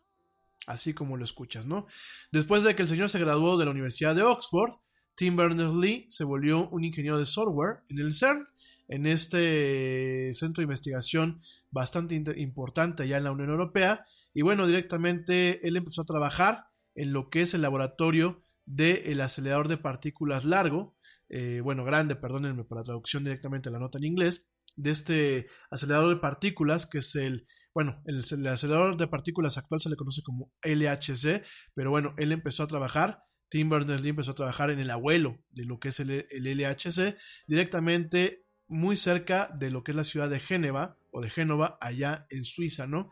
Entonces, bueno, directamente científicos iban de todas partes del mundo para trabajar en sus aceleradores y trabajar en sus instalaciones, pero eh, Tim Berners-Lee notó que tenían mucha dificultad compartiendo información. Y bueno, en aquellos días la información existían diferentes computadoras, pero tú tenías que conectarte a cada computadora de forma individual y muchas de ellas no estaban conectadas en red para poder obtener eh, esta información. Asimismo, algunas computadoras, dependiendo de la marca, del modelo, de la arquitectura, tenían diferentes programas, tenían diferentes cosas y muchas veces eso dificultaba el intercambio de información de forma eficiente. Dice Tim Berners-Lee en, una anécdota, platica que muchas veces era mucho más fácil irle a preguntar a la gente sobre la información cuando tomaban café que directamente entrar a las computadoras, ¿no? En este caso, Tim Berners-Lee encontró una forma, una forma para solucionar este problema, una forma en donde, pues de alguna forma, valga la redundancia, creó, creó una infraestructura o una plataforma sobre las cuales se podían tener diferentes aplicaciones para compartir información o diferentes aplicaciones para comunicar y centralizar y acceder directamente al, conocimiento, ¿no? En este sentido, en aquella época ya millones de computadoras habían sido conectadas eh, a través de lo que era Internet y Tim Berners-Lee pensó que estas máquinas podían compartir información explotando una tecnología emergente que en aquel entonces se le conocía como hipertexto. ¿no? En marzo de 1989, por eso se celebra justamente hoy, 30 años de la, web, en marzo de 1989, eh, Tim Berners-Lee directamente propuso su visión para lo que se convertía la web en un documento llamado eh, Administración de la Información, una propuesta, ¿no? En este sentido, fíjate que aunque no lo creas, la propuesta inicial de Tim Berners-Lee no fue inmediatamente aceptada. De hecho, su jefe en aquel momento en el CERN, el señor Mike Sendall, notó las palabras o notó los textos vagos pero excitantes, eh, poco densos y poco profundos, ¿no? Eh, la web como tal nunca fue un proyecto oficial de la CERN, de este centro de investigación eh, nuclear allá en Europa. Sin embargo, Mike le permitió a Tim tiempo y recursos para trabajar en él, en, este, en esta infraestructura, en septiembre de 1990. Él empezó a trabajar usando una computadora Next, que, déjame te lo repito, estas computadoras Next, pues fueron una de las primeras computadoras de Steve Jobs, que surgieron cuando Steve Jobs salió directamente de Apple. Bueno, cuando lo echaron directamente, ¿no? Déjame te platico un poquito de Next, porque te tengo que abrir un poquito estos hipervínculos. Next Computer era una, una, estación de trabajo computacional, ojo, no una computadora casera, sino una verdadera estación de trabajo, vendida por la, por la empresa Next. Te recuerdo que Next se escribía como siguiente, N-E-X-T, y que bueno, directamente esta esta estación de trabajo fue introducida en octubre de 1988. Estas maquinitas se vendían en un precio de 6.500 dólares de entonces, algo así como 13.800 dólares del día de hoy. O sea, eran una lana y realmente estaban totalmente enfocadas a lo que era el mercado de educación superior y a los centros de desarrollo científico. Estas maquinitas fueron diseñadas alrededor del procesador de Motorola, el procesador 68030 y el procesador 68882 de eh, eh, computador, bueno, coprocesador de punto flotante. Tenían una velocidad de reloj de 25 MHz, lo cual era pues un chiste. Y fíjense, del sistema operativo en donde se diseñó lo que hoy conocemos como la web, está basado en el kernel match y en una, en una versión de Unix eh, ejemplificada en el sistema operativo Next Step, así se llamaba el sistema operativo de estas máquinas. Y déjame te platico que la relevancia que tiene todo esto que te, estoy contando, porque el sistema operativo Next Step es el papá actualmente del sistema operativo Mac OS moderno y del sistema operativo iOS que tienen los teléfonos y las tablets de Apple. Así como lo escuchas, mucho, mucho del origen del sistema operativo de las computadoras Macintosh, del Mac OS, pues directamente se creó se creó y tuvo sus raíces en el sistema operativo Next Step, basado en el kernel Match y basado en, una, distribución de Unix, o en una versión de Unix, y directamente sobre el, papá de macOS fue donde se diseñó en su momento lo que es la World Wide Web como la conocemos hoy en día, la web. En ese sentido, bueno, déjame nada más te puntualizo que Next, esta empresa Next Computers, pues fue fundada, fue fundada en 1985 por Steve Jobs. Eh, su nombre como tal se pronuncia y se escriba next como siguiente. Hey, what do you want to da da da? I don't know. What do y'all think we should da da da? Well, what did we da yesterday? Hmm, yesterday. All the dolls feel like the same doll these days. I know. Like, is today Monday or Tuesday? Today is Thursday. Oh no, I forgot to call my mom on her birthday. Oh no! No! These days, nothing is normal and everything is weird.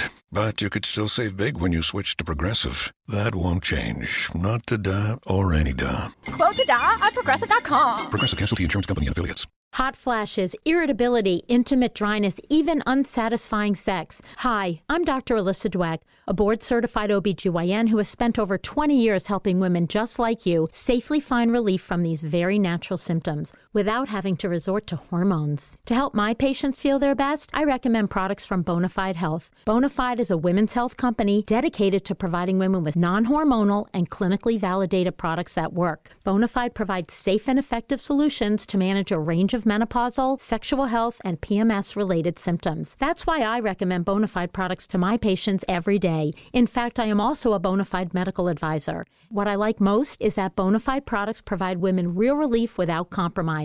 Ladies, don't waste another minute feeling less than your best. Go to hellobonafide.com and use code radio39 to save 20%. That's hellobonafide.com and code radio39. These statements have not been evaluated by the FDA. These products are not intended to diagnose, treat, cure, or prevent any disease. Offer valid on subscription only. De alguna forma una alegoría a la salida de Jobs de Apple y la continuación de sus ambiciones tecnológicas. Y bueno, directamente esta empresa diseñaba workstations, estaciones de trabajo, para lo que son los mercados de negocio avanzado y los mercados de educación superior, ¿no? En ese sentido, Next, como te lo dije, pues fue fundado prácticamente de forma inmediata después de que Jobs fue eh, echado porque te recuerdo que a, Jobs lo echaron directamente de Apple, junto con diferentes eh, trabajadores y equipo de humano de lo que era el equipo de Steve Jobs cuando estaba en Apple. En ese sentido, la eh, primera computadora, la Next Computer, fue eh, presentada en 1988 y una estación de trabajo más pequeña, la Next Station, en 1990. En este sentido, eh, no nos podemos no podemos dejar a un lado que fue ahí donde Sir Tim Berners-Lee utilizando una máquina de estas en el CERN en este centro de investigación atómica allá en Europa bueno pues directamente creó creó lo que conocemos hoy en día como la web. En este sentido déjame déjame también te platico que bueno directamente una vez que eh, Tim Berners-Lee se puso a trabajar en esta máquina en octubre de 1990, eh, Tim Berners-Lee creó tres, tres, tecnologías fundamentales que siguen siendo los cimientos y lo que es la estructura principal del funcionamiento de la web e inclusive de algunas aplicaciones móviles, como uno, lo que es el HTML, que es el lenguaje de marcación de hipertexto, es este lenguaje de programación en la que uno crea las páginas web. Ojo, yo una vez quiero aprovechar para hacer un paréntesis. Una cosa es un sitio web y otra cosa es una página web. Todo el mundo cometemos ese error cuando me dice, pásame tu página web o, o, déjame ver la página. No. Una página web es una página, una pantalla en donde podemos tener video, en donde podemos tener imagen y donde tenemos texto. Una página puede ser en torno a un tema, puede ser en torno a un producto, a un servicio o a una sección dentro de una infraestructura empresarial mucho más grande o dentro de una infraestructura de conceptos mucho más grande. Vamos a pensar que yo ahorita jalo, jalo la página de la Wikipedia del Yeti. Y como tal, lo que yo veo en mi navegador, ya sea Chrome, ya sea Safari, ya sea Edge, ya sea Firefox, pues directamente lo que veo es una página web. Pero cuando yo pongo la dirección en la barra de navegación y pongo, por ejemplo, www.laeralyeti.com, no estoy entrando directamente a lo que es la página web como tal. Estoy entrando a un sitio web. Sitio web, cuando nos referimos a un website o a un sitio web, es el conjunto de páginas que engloban un concepto, un servicio o una entidad de información temática que puede tener diferentes componentes o diferentes perspectivas, ¿no? Por ejemplo, la página del Yeti, tú puedes entrar, bueno, en su momento cuando esté lista, tú puedes entrar y ver, por ejemplo, una página, el sitio web del Yeti, perdón, el sitio web del Yeti, tú puedes entrar y ver una página dedicada a la historia, otra página que existe en el mismo servidor y que existe como parte del mismo sitio web, pero que existe como una unidad independiente, como una unidad que existe en sí misma, en donde tú puedes entrar y ves, por ejemplo, la biografía, y ves el programa de radio, y ves la galería de fotos, y ves la galería de videos, y ves una página de contacto. Entonces, bueno, directamente, pues el HTML lo que nos permite hacer es crear cada uno de estos archivos, que son las páginas web, en donde se le dice al navegador qué mostrar, cómo mostrarlo, de qué forma mostrarlo, qué cargar y de qué forma se autoriza una interacción a través de estas páginas con el usuario, ¿no? ¿Cuál puede ser la interacción? Bueno, puede ser contenido multimedia, pueden ser, pueden ser formas básicas o bien puede ser un patrón definido utilizando lo que son estos hipervínculos o estos enlaces de hipertexto, ¿no? Esa fue la primera tecnología que creó Tim Berners-Lee. La segunda que creó, se le conoce como Yuri. No Yuri la del apagón, ¿eh? No Yuri la jarocha aquí en México. Ay, Sayuri, mejor ni hablamos de ella porque vamos aquí a acabar mal muy talentosa, pero qué desafortunadas eh, declaraciones ha hecho últimamente. Pero bueno, no, se le conoce como Yuri en inglés o URI, eh, directamente como se pronuncian sus siglas, que es el Uniform Resource Identifier. Esto, bueno, pues es una especie de dirección que es única y que se usa para identificar cada recurso en la web. También se le conoce hoy en día como URL o como dirección web, ¿no? Entonces, pues esto aparte, la parte que tenemos en la barra de navegación, como puede ser el yeti.com o spreaker.com o spotify.com, eso es un identificador de recurso uniforme. Nos encontramos diferentes sabores. No solamente nos encontramos las direcciones de correo electrónico, que ya las direcciones de sitios web normal como el yeti.com o rami.com, sino también nos encontramos diferentes elementos que van más allá del HTTP, como el HTTPS, que es una forma de decirle a los sistemas que encripten la información que te van a llegar, o bien el mail to, que es directamente para indicar un correo electrónico, o algunos URIs, que lo que hacen es abrir aplicaciones, programas o eh, dispositivos nuevos para poder interactuar con la información que se tiene ahí. Entonces, si te fijas, en ese sentido, Tim Berners-Lee crea el HTML, crea lo que es el URI o el URI, Hoy también crea algo que se le conoce como el HTTP o HTTP, que es el Hypertext Transfer Protocol. Esto es el protocolo de transferencia de hipertexto, que es lo que permite que los recursos que están vinculados, por ejemplo, cuando yo le doy clic a, a, un link directamente o a un enlace en Internet, es el protocolo que se encarga de gestionar directamente la comunicación a ese servidor y de atraer no solamente la página web, no solamente el HTML que dice cómo, cómo va a aparecer el texto, dónde va a aparecer una imagen, de qué forma va a aparecer una imagen, un video, sino también se va a encargar de transmitir utilizando el mismo protocolo aquellos componentes multimedia como pueden ser las imágenes, como pueden ser los videos, como puede ser el audio y otro tipo de eh, contenidos que no aparecen directamente, ¿no? Cuando nosotros hacemos una página web, por ejemplo, cuando se diseña una página web, lo que se hace es crear un esqueleto básico que, en el cual se le dice al navegador qué debe de mostrar, de qué forma y qué debe de cargar en estos entornos. Realmente se crea un esqueleto y, una serie de contenedores, de tal forma que cuando tú accedes a un sitio web y cargas la página principal o cargas cualquiera de las páginas, lo que se está interpretando no es las imágenes, no es los colores, no son muchas cosas eso, sino es directamente un esqueleto que dice, este va a ser el texto que se va a presentar, estos son los componentes que el navegador se va, a, se va a encargar de crear en la pantalla y estos son los elementos que va a tener que descargar del servidor, como pueden ser tipografías, como puede ser audio, como puede ser video, como puede ser imágenes o como pueden ser eh, vistas de otras páginas utilizando algo que se le conoce como frames o iframes, ¿no? Entonces directamente, bueno, pues esto eso es lo que crea en su momento Tim Berners-Lee. También él fue el, creador del primer navegador de páginas web y el primer editor de páginas web. Se le conocía como el World Wide Web.app, que bueno, en su momento eh, permitía no solamente navegar y ver las páginas, sino también crearlas. Y también él fue el, creador del primer eh, servidor de páginas web o de sitios web que se le conocía como HTTPD. ¿Qué significa HTTPD? HTTP Daemon. que es un daemon?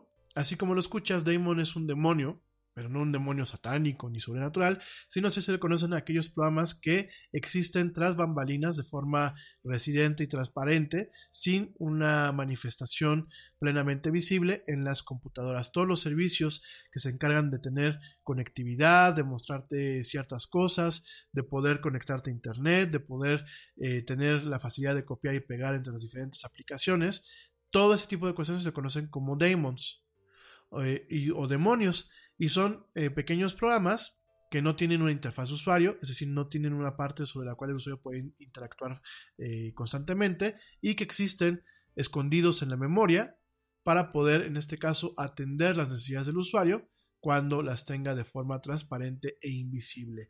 Esto también en ese sentido, el servidor web HTTPD, pues era eso, era un daemon que existía en las máquinas donde se hacían las páginas web, en ese sentido sí eran páginas web, y donde directamente este servidor surtía estas páginas a aquellos clientes, a aquellos navegadores que las estaban solicitando, ¿no? Este HTTPD evolucionó en su momento, su código se le da de una forma de código abierto a una organización que se le conoce como la organización Apache y de ahí se crea uno de los servidores más populares de páginas web, de sitios web a nivel mundial, que sigue siendo el servidor Apache. Que cuando tú lo checas en el sistema, si está corriendo, se te muestra como HTTPD. Entonces, bueno, directamente al final de, los, de 1990, la primera página web se, se, pudo mostrar en lo que es el Internet abierto y en 1991, gente que estaba fuera de CERN fueron invitados a unirse a esta nueva comunidad web.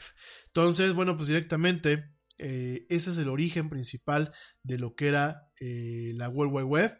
El primer sitio web en el CERN y en el mundo se dedicó al proyecto de World Wide Web eh, directamente y se, se, encontraba almacenado y hosteado, así se le conoce, en el servidor de, bueno, en la computadora de Tim Berners-Lee, en esta computadora Next. Entonces directamente, bueno, pues Tim Berners-Lee tenía en su computadora la actualización de este sitio y desde ahí podían acceder de forma textual, ¿eh? Ojo, en aquel entonces no habían imágenes, todo era de forma textual y a la forma en la que se podía acceder a esta información y a la información vinculada utilizando lo que es el hipertexto, lo que son los hiperenlaces, ¿no? Saludos a mi querida amiga Tania Ramírez, que aquí en Querétaro, déjame te platico, que está organizando un evento, una serie de eventos eh, los sábados y los domingos, en torno a un empowerment para las mujeres, en donde un grupo de mujeres o varios grupos de mujeres salen a correr grandes distancias, salen a hacer bicicleta a grandes distancias, salen a hacer senderismo en algunos puntos interesantes aquí de Querétaro, visitan la, Sierra Gorda, visitan ciertos gimnasios, hacen un poco de CrossFit, entonces muy recomendado. Después te pasaré eh, el contacto para que contactes a mi amiga Tania Ramírez y eh, si tú eres una amiga, pues directamente puedas pertenecer a estos grupos que hacen empowerment a través del ejercicio y la unión, ¿no? Entonces, bueno, pues es una parte, eh, déjame regreso al tema, donde, bueno, se creó esta página, la página dedicada al proyecto. Tú entrabas por texto, tú eras en terminal como esas de los bancos antiguas o como los bancos que siguen habiendo, por ejemplo, en ciertas oficinas de envíos de paquetería y en ciertos bancos, en donde todo es, son letras y letras y letras, y todo el control se hacía a través de estas letras y de, esto, de estas cuestiones eh, netamente textuales, ¿no? Entonces, bueno, esto permitió que en su momento eh, eh, Tim Berners-Lee, junto con el apoyo de Vinton Cerf, pues crearan el primer sitio web que directamente se dedicó a este sitio y se encontraba hospedado directamente en la computadora de Berners-Lee en, en, aquel entonces lo que era a finales de 1990 y que de, 1990, de 1989 a, finales de 1989, principios de 1990, ¿no?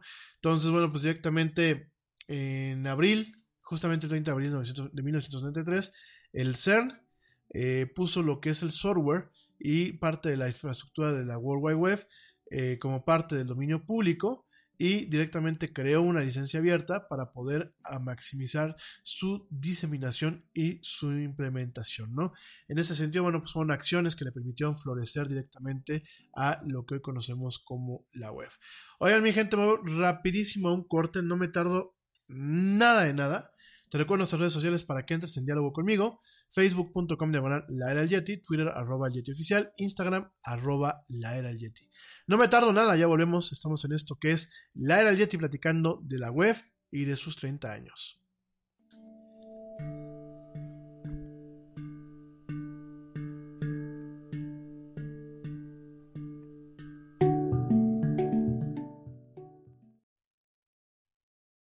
Yo, check this out. Este corte también es moderno. No te vayas.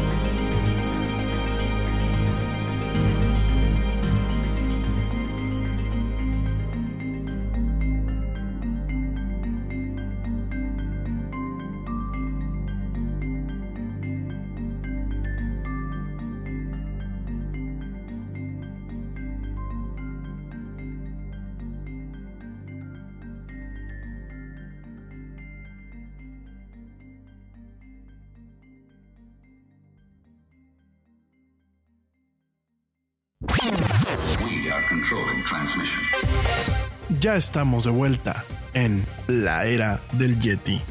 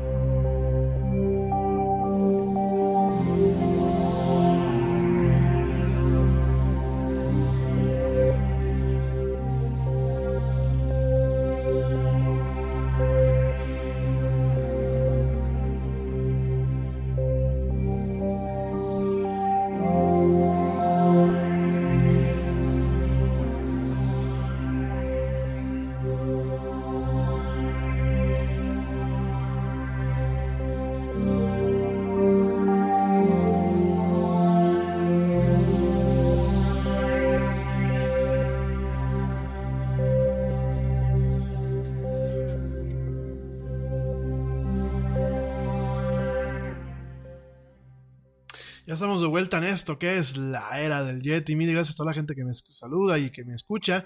Gracias, mi querida Blanquita Chaya. Saludos a ti y a tus peques, al gran Abraham y al gran Aarón. De verdad me da un privilegio eh, y un gustazo y es un verdadero privilegio el poder tenerlos aquí en la audiencia. Gracias y saludos, queridos amigos. Y bueno, vamos a seguir platicando de lo que es eh, la web, la www.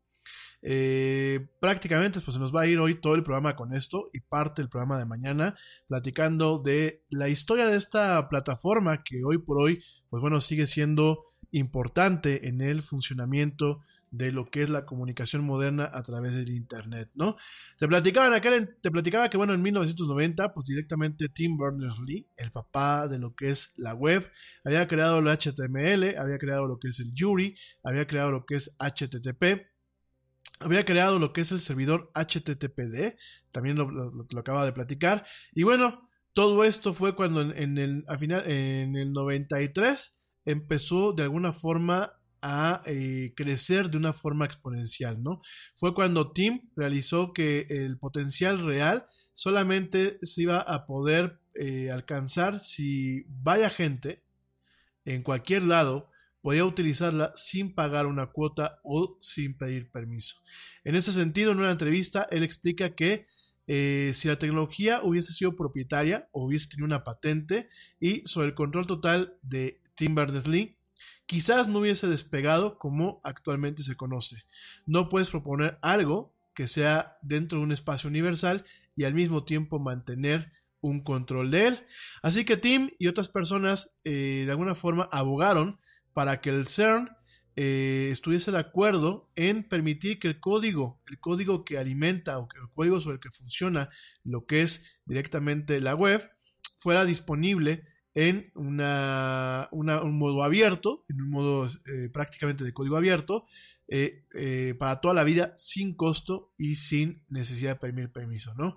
Esta decisión se anunció en abril de 1993 y de alguna forma causó una ignición en una ola global de creatividad, colaboración e innovación que jamás se había visto.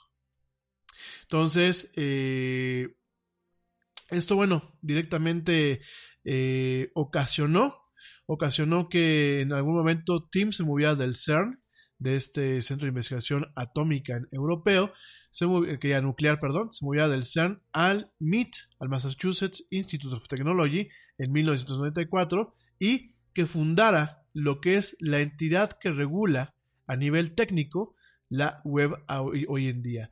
Y se le conoce como el World Wide Web Consortium. Este eh, por, se abrevia W3C y bueno, en inglés se pronuncia como W3C, ¿no? Esta comunidad internacional, este consorcio, está totalmente dedicada a desarrollar todos los estándares que permiten la comunicación a través de la web de forma abierta y al día de hoy Tim Berners-Lee permanece como el director emérito y el, director eh, operativo de lo que es este consorcio hasta la fecha de hoy, ¿no? En ese sentido, bueno, pues en su momento la comunidad eh, de lo que era la, web más, más, joven o más temprana eh, produjo algunas ideas revolucionarias que hoy las damos por sentadas, sin embargo, es algo que en su momento fue totalmente revolucionario y que ocasionó ocasionó una catarsis no solamente en el sector de la tecnología, sino en otros sectores. En su momento se creó un tema de descentralización en donde no existe una condición de permisos que sean necesarios de una autoridad central o eh, para poder subir algo a la web. No hay un nodo controlador central, no hay ningún punto eh, singular de falla y a pesar de las firewalls y de los eh, algunos elementos técnicos que han utilizado algunos gobiernos para generar censura a escala nacional, no existe algo que sea como tal un kill switch o un switch que de alguna forma uno lo baje y se apague todo el internet. Sencillamente existen ciertas cuestiones locales que pueden apagar el internet para algunas personas o para algunos usuarios, pero no acabar totalmente con todo lo de la red. No se necesita permiso para yo subir contenidos ¿Qué, es en el, si necesito? Necesito un, hosting, necesito un, lugar donde hospedar los contenidos que yo suba, pero como tal, si yo tengo esa infraestructura técnica a mi alcance, ya sea de forma gratuita o de forma pagada, no necesito pedirle permiso a nadie para subir los contenidos que yo quiera. Todavía, gente. Digo, obviamente ese tema de descentralización, cuando volteamos a ver a China, podemos levantar la ceja y cuestionar varias cosas, pero para fines prácticos, pues fue uno de los primeros puntos que se definieron como pilares, pilares de lo que es actualmente la web. Por otro lado, se, creó un punto más que es la no discriminación. En ese sentido es, si yo pago para conectarme ahí al Internet con una cierta eh, calidad de servicio, y yo pago para conectarme con esa eh, mayor, con esa calidad o mayor calidad de ese servicio, ambos podemos comunicarnos al mismo nivel. Esto es el, punto esencial de lo que es la, eh, la razón o el concepto detrás de eh, lo que se le conoce como la neutralidad de la red. Es decir, si yo pago a Telmex en su momento 200 pesos para tener acceso a Internet. Ja, 200 pesos ya en ninguna parte, ¿no? Pero bueno, estoy poniendo un ejemplo. Si yo pago, bueno, mil pesos a Telmex para poder conectarme a Internet, eh, Telmex no tiene la capacidad o no debería tener la capacidad de romper la neutralidad de la red y cobrarme de forma adicional para tener un acceso de primer nivel a Netflix, a Amazon, a otros servicios. Cosa que en Estados Unidos, como lo hemos platicado el año pasado, ha habido un bombardeo y un intento de quitar esta neutralidad de la red para que, por ejemplo, un proveedor como lo puede ser ATT allá, diga, yo me estás pagando por 100 megas al mes para acceder a Internet, pero si tú quieres entrar a Netflix, yo no te doy el mismo acceso a la misma velocidad a Netflix. Me tienes que pagar un servicio adicional o bien no te conectes a Netflix, conéctate a mis servicios, que esos no tienen ningún problema, ¿no?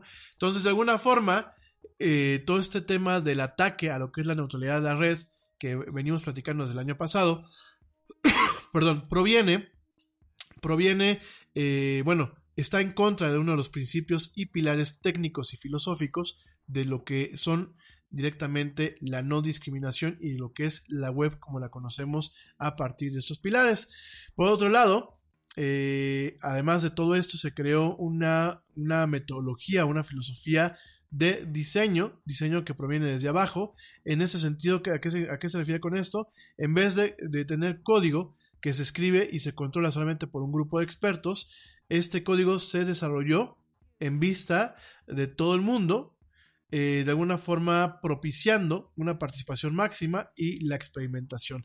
Este punto, de alguna forma, es también un precursor de lo que actualmente conocemos como arquitectura de código abierto o como comunidades de código abierto. De hecho, bueno, pues de alguna forma uno de los frutos de este pilar del bottom-up design, como se le conoce en inglés, es sin lugar a dudas la infraestructura JIT, que JIT permite subir código y colaborar con él de forma abierta y compartir los esfuerzos y los frutos de lo mismo, ¿no?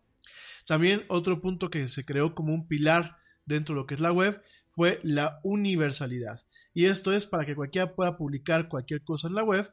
Todas las computadoras que están involucradas deben de hablar los mismos idiomas entre ellas mismas, sin importar el tipo de eh, hardware o el tipo de dispositivos sobre las cuales están eh, corriendo, se están utilizando, dónde viven, qué cultura o qué eh, creencias políticas se tienen. Y en ese sentido, la web intenta romper romper eh, compartimientos y silos, mientras eh, permite la diversidad eh, que florezca, ¿no? Digo, esto suena muy bonito, ¿no? De alguna forma, pues también es una base técnica y filosófica de lo que es la web.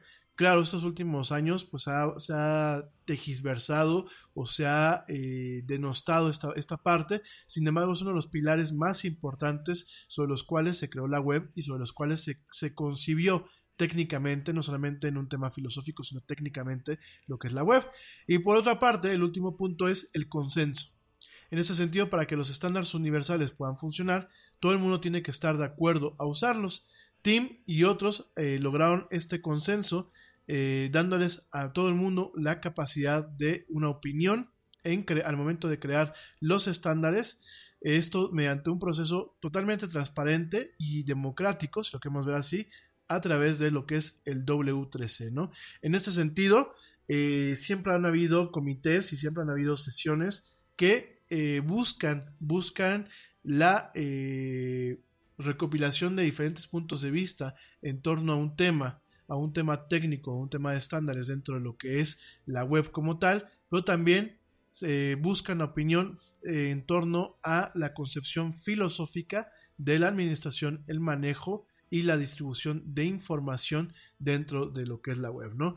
En ese sentido, estas permutaciones de estos eh, cinco pilares de lo que es la web como la que conocemos hoy en día, permitieron permitieron que crecieran nuevos movimientos o nuevos eh, conceptos en campos tan diversos como lo que es la información en general, lo que se le conoce como datos abiertos o open data, en lo que es el, el, tema de la política, en el sentido de lo que es el gobierno abierto o open government, en lo que es la investigación científica, lo que es el acceso abierto o open access, educación y cultura, lo que se le conoce como cultura libre o free culture. Y bueno, directamente son principios que llevados de una forma adecuada a las sociedades contemporáneas permite ya un crecimiento en paralelo a lo que es la web, no solamente en el sentido eh, social, sino en el sentido filosófico y de, eh, de mm, compartición y de distribución de conocimientos e información en tiempo real y de índole social, ¿no? Eh, todos estos principios realmente pues no han dado los frutos adecuados, se han quedado principalmente en temas teóricos, se está rascando apenas lo que es la superficie de estos conceptos aplicados en otro tipo de cuestiones. Y bueno, nos topamos que en la web estos conceptos han sido bombardeados circunstancialmente por cuestiones de intereses gubernamentales y corporativos, ¿no?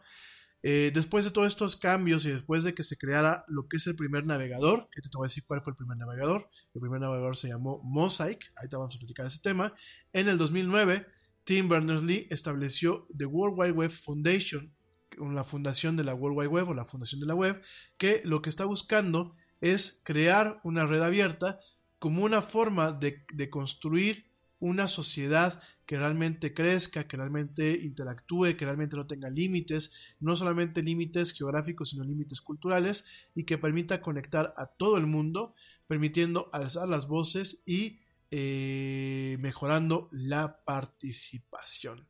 Yo sé que eso suena muy teórico y yo sé que suena mucho de la línea de cuestiones eh, ficticias como lo que es el ciberespacio o las cuestiones filosóficas como la aldea global de Nicolás Negroponte y de Marshall McLuhan. Sin embargo, bueno, poco a poco y con pasos muy, muy, eh, muy de plomo y muy pequeños, se ha ido avanzando hasta ese tipo de cuestiones. Por supuesto que ha habido resistencia, por supuesto que ha habido tegisversión de estos pilares y de estos motivos en este camino. Facebook, pues es una, es una es una depravación muchas veces de lo que son las nociones de la aldea global y las nociones que ha marcado en su momento la Web Foundation, la World Wide Web Foundation. Por supuesto que las redes sociales en su momento se apegaron mucho a lo que dictó en su momento los cinco pilares.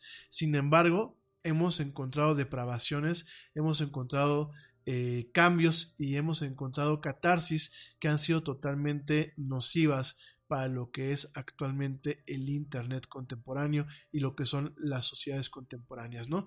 A grosso, que en grosso modo, perdónenme, ya sé que no debo decir a grosso, es eh, grosso modo, grosso modo, pues esto es lo que es la historia principal de lo que es eh, la web. Te recuerdo que la web, una vez más, pues es un tema totalmente aparte, es una capa aparte de lo que es el Internet. La web corre sobre el Internet, es parte del Internet, pero no es lo mismo, no es un sinónimo. Y bueno, fue cuando directamente eh, se creó lo que conocemos hoy en día, se creó parte de lo que son las bases de lo que, se de lo que tenemos hoy en día, ¿no? Eh, ¿Cuándo fue cuando empezó a, crecer la web realmente? Te platiqué que en el 1993. Sin embargo, cuando empieza a tener un impacto circunstancial es cuando se crean navegadores, navegadores web, el programa que nos permite navegar la web, independientes a los que estaban vinculados al sistema operativo Next, que te platiqué que fue donde creó eh, Tim Berners-Lee su, eh, lo que es la web que vemos hoy en día. Eh, ¿Qué pasa? Bueno, déjame te cuento. Eh, este, perdón. Eh, perdón. Eh, vaya con la mulitilla, ¿eh? ya me parezco a cierto presidente. esto, otra vez, estos navegadores, estos navegadores realmente empezaron a platicarse desde 1992 porque tenías tú que tener una máquina de estas, estas máquinas Next, para poder tener acceso a, lo que es el Internet. Y bueno, en su momento, en abril de 1992, se crea el primer navegador o la primera aplicación que se llamaba Airwise, una aplicación desarrollada en la Universidad de Helsinki de Tecnología. Y bueno, en mayo llega lo que es un siguiente navegador que se llamaba Viola o Viola www, creado por Pei Yuan Wei, que bueno, incluía ciertas eh, funciones avanzadas como eh, gráficos, eh, scripting, que es esta automatización y animación, ¿no? En su momento, bueno, pues Viola, www, pues fue de alguna forma el precursor de el navegador Mosaic. The thing about comparing rates at progressive.com is that by now you've heard a lot of ads about comparing rates at progressive.com. We probably don't even need the words comparing rates anymore to remind you that seasoning steaks at progressive.com is an easy way to save on car insurance, or that swimming in trousers helps you find the lowest rate. And that's the thing about foraging for truffles. You've heard a lot of ads about standing tiptoe on a cinder block. Compare rates and sing softly to a wounded field mouse and save at progressive.com. Progressive Casualty Insurance Company and affiliates. Comparison rates not available in all states or situations. Hot flashes, irritability, intimate dryness, even unsatisfying sex. Hi, I'm Dr. Alyssa Dweck, a board certified OBGYN who has spent over 20 years helping women just like you safely find relief from these very natural symptoms without having to resort to hormones. To help my patients feel their best, I recommend products from Bonafide Health. Bonafide is a women's health company dedicated to providing women with non hormonal and clinically validated products that work. Bonafide provides safe and effective solutions to manage a range of menopausal, sexual health, and PMS related symptoms. That's why I recommend Bonafide products to my patients every day. In fact, I am also a Bonafide medical advisor. What I like most is that Bonafide products provide women real relief without compromise. Ladies, don't waste another minute feeling less than your best. Go to hellobonafide.com and use code radio39 to save 20%. That's hellobonafide.com and code radio39. These statements have not been evaluated by the FDA. These products are not intended to diagnose, treat, cure, or prevent any disease. Offer valid on subscription only. Que de ahí se desprenden los navegadores eh, modernos que hoy tenemos hoy en día. Viola www fue originalmente una aplicación para el sistema HyperCard. Ambos programas corrían en lo que era Unix en aquel entonces. Sin embargo, a partir de esta noción y de este crecimiento, se empiezan a crear a crear diferentes navegadores. Encontramos, por ejemplo, el navegador Lynx, que déjenme te platico que Lynx fue este pedazo de software por el cual el Yeti, que el Yeti no es tan viejo, ¿eh? El Yeti no es tan viejo, pero sin embargo fue el primer navegador que utilizó para poder navegar en Internet allá en 1994. Fíjate nada más. Bueno, sí, ya me siento viejito, ¿eh?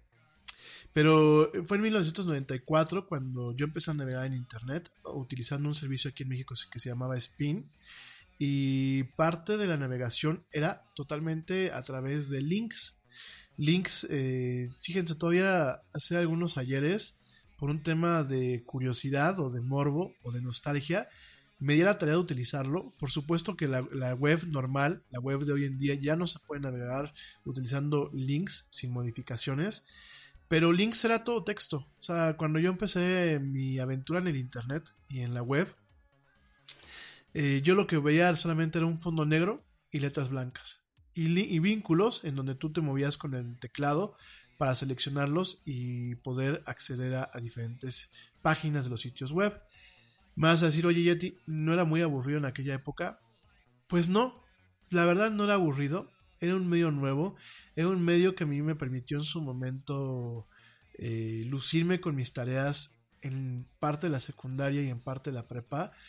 Digo, las tareas que a mí me interesaban, porque como siempre lo he dicho, secundaria prepa, el Yeti era más burro que burro.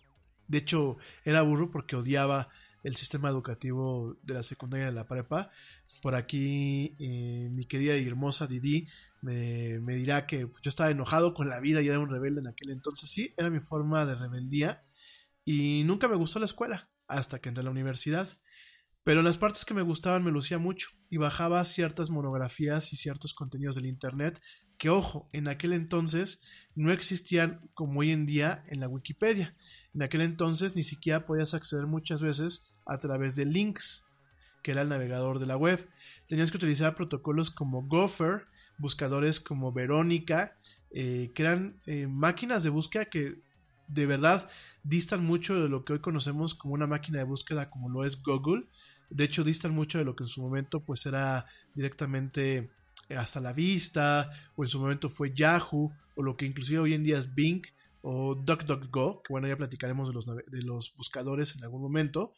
Y tú tenías que utilizar este tipo de, de, de, buscadores especializados. Por ejemplo, Verónica buscaba en ciertas bases de datos especializadas en algunas universidades. También estaba Gopher, que permitía buscar en algunas partes y era muy popular, de hecho era una especie de protocolo de hipertexto, sencillamente que todo se manejaba a través de un sistema de archivos más que de archivos de hipertexto como lo es la web eh, por ahí también había el famoso Wise. Este, bueno, habían un chorro, un chorro de, programas y, de modos para poder acceder a la información que se tenía directamente en Internet y obviamente en sistemas paralelos a lo que era la web. Fíjense nada más, era, eran tiempos, eran tiempos bastante, bastante padres porque de alguna forma éramos los pioneros, ¿no? las, las, personas que estábamos en aquel entonces. Y al momento de hablar de pioneros, no solamente hablamos de estar eh, muchas veces en el filo de la punta de la tecnología, sino muchas veces estar en temas de austeridad. Porque yo, como te lo comentaba, mucho de mis primeras interacciones era totalmente en texto. ¿Cómo lo hacía para poder bajar eh, en, aquel entonces imágenes en algunos sitios que ya empezaron a tener imágenes? Bueno, me conectaba, seleccionaba la imagen que directamente aparecía con unos corchetes y decía, aquí hay una imagen. Entonces le picaba, esa imagen se bajaba al disco duro de eh, la computadora que de alguna forma me servía como terminal, no mi computadora local, no mi notebook, sino el servidor que me permitía tener una interfase eh, directamente con eh, la internet, ¿no? Sino, pues directamente bajaba ese, a ese espacio virtual, a ese disco, y de ahí yo tenía que salirme de la suite de navegación, de links y de todo ese, entorno, y pedirle al servidor que a través de un protocolo, a la gente que yo sé que por ahí luego está Leo, y por ahí está luego mi, amigo, mi buen amigo George, y por supuesto mi primo Edgar, para la gente que se acuerda en aquel entonces, pues no era la conexión como se tenía hoy en día. De hecho, la conexión era dial-up y la conexión era a través de protocolos de terminal protocolos de terminal como se manejan en los bancos todavía en algunas partes, en algunas tiendas y en algunos servicios de gobierno. Entonces, eh, para poder bajar eh, todo lo que era el tema binario, como lo son las imágenes, en aquel entonces los famosos GIFs, y los famosos JPGs, tenías tú que iniciar una transmisión a través de un protocolo que se llamaba Z-Modem o C-Modem. Entonces directamente te aparecía una ventana y te decía, pues espérate compadre, no puedes hacer más y espérate a que baje la imagen. En aquel entonces el tema no era multitasking, multitareas como hoy en día, a pesar de que ya había manera de conectarse a internet utilizando Windows. No era la mejor manera, ahorita te voy a platicar por qué, pero bueno, tú bajabas ya la imagen, ya que la bajabas, tenías que bajarte un programa adicional para poderla abrir había visores de GIF, había visores de JPGs, tenías que bajarlas en Windows o tenías que bajarlas principalmente en Windows, ¿eh? porque MS2 como tal no permitía abrirlas, o si las abría, las, abría en, un, en, un en una resolución muy mala, que bueno, estoy hablando de épocas en donde pues, la resolución y la alta resolución y la alta definición eran sueños todavía, y ya que tenías todo este eh, changarro montado, como decimos aquí en México, todo este tinglado, podías por fin ver las imágenes una vez que las hayas bajado, ¿no? Era una aventura, porque aparte yo me acuerdo que, digo, te platico esta parte personal para darle un poquito el, contexto mexicano de lo que es la historia de la web. Ya mañana me sigo con todo el resto de eh, cómo creo, cómo evoluciona la web y cómo de alguna forma muchos servicios y las aplicaciones móviles y todo esto, bueno, pues se derivan de todo esto. Ya te platiqué como que la base. Pero cómo se vivía la web en 1994 aquí en México. La mayoría de los, de los pobres ingratos, digo pobres ingratos porque no éramos muchas las personas, éramos afortunados, pero éramos ingratos en el sentido que no teníamos el acceso a la tecnología como lo tenemos. Comprar un modem en aquel entonces era una inversión bastante cara.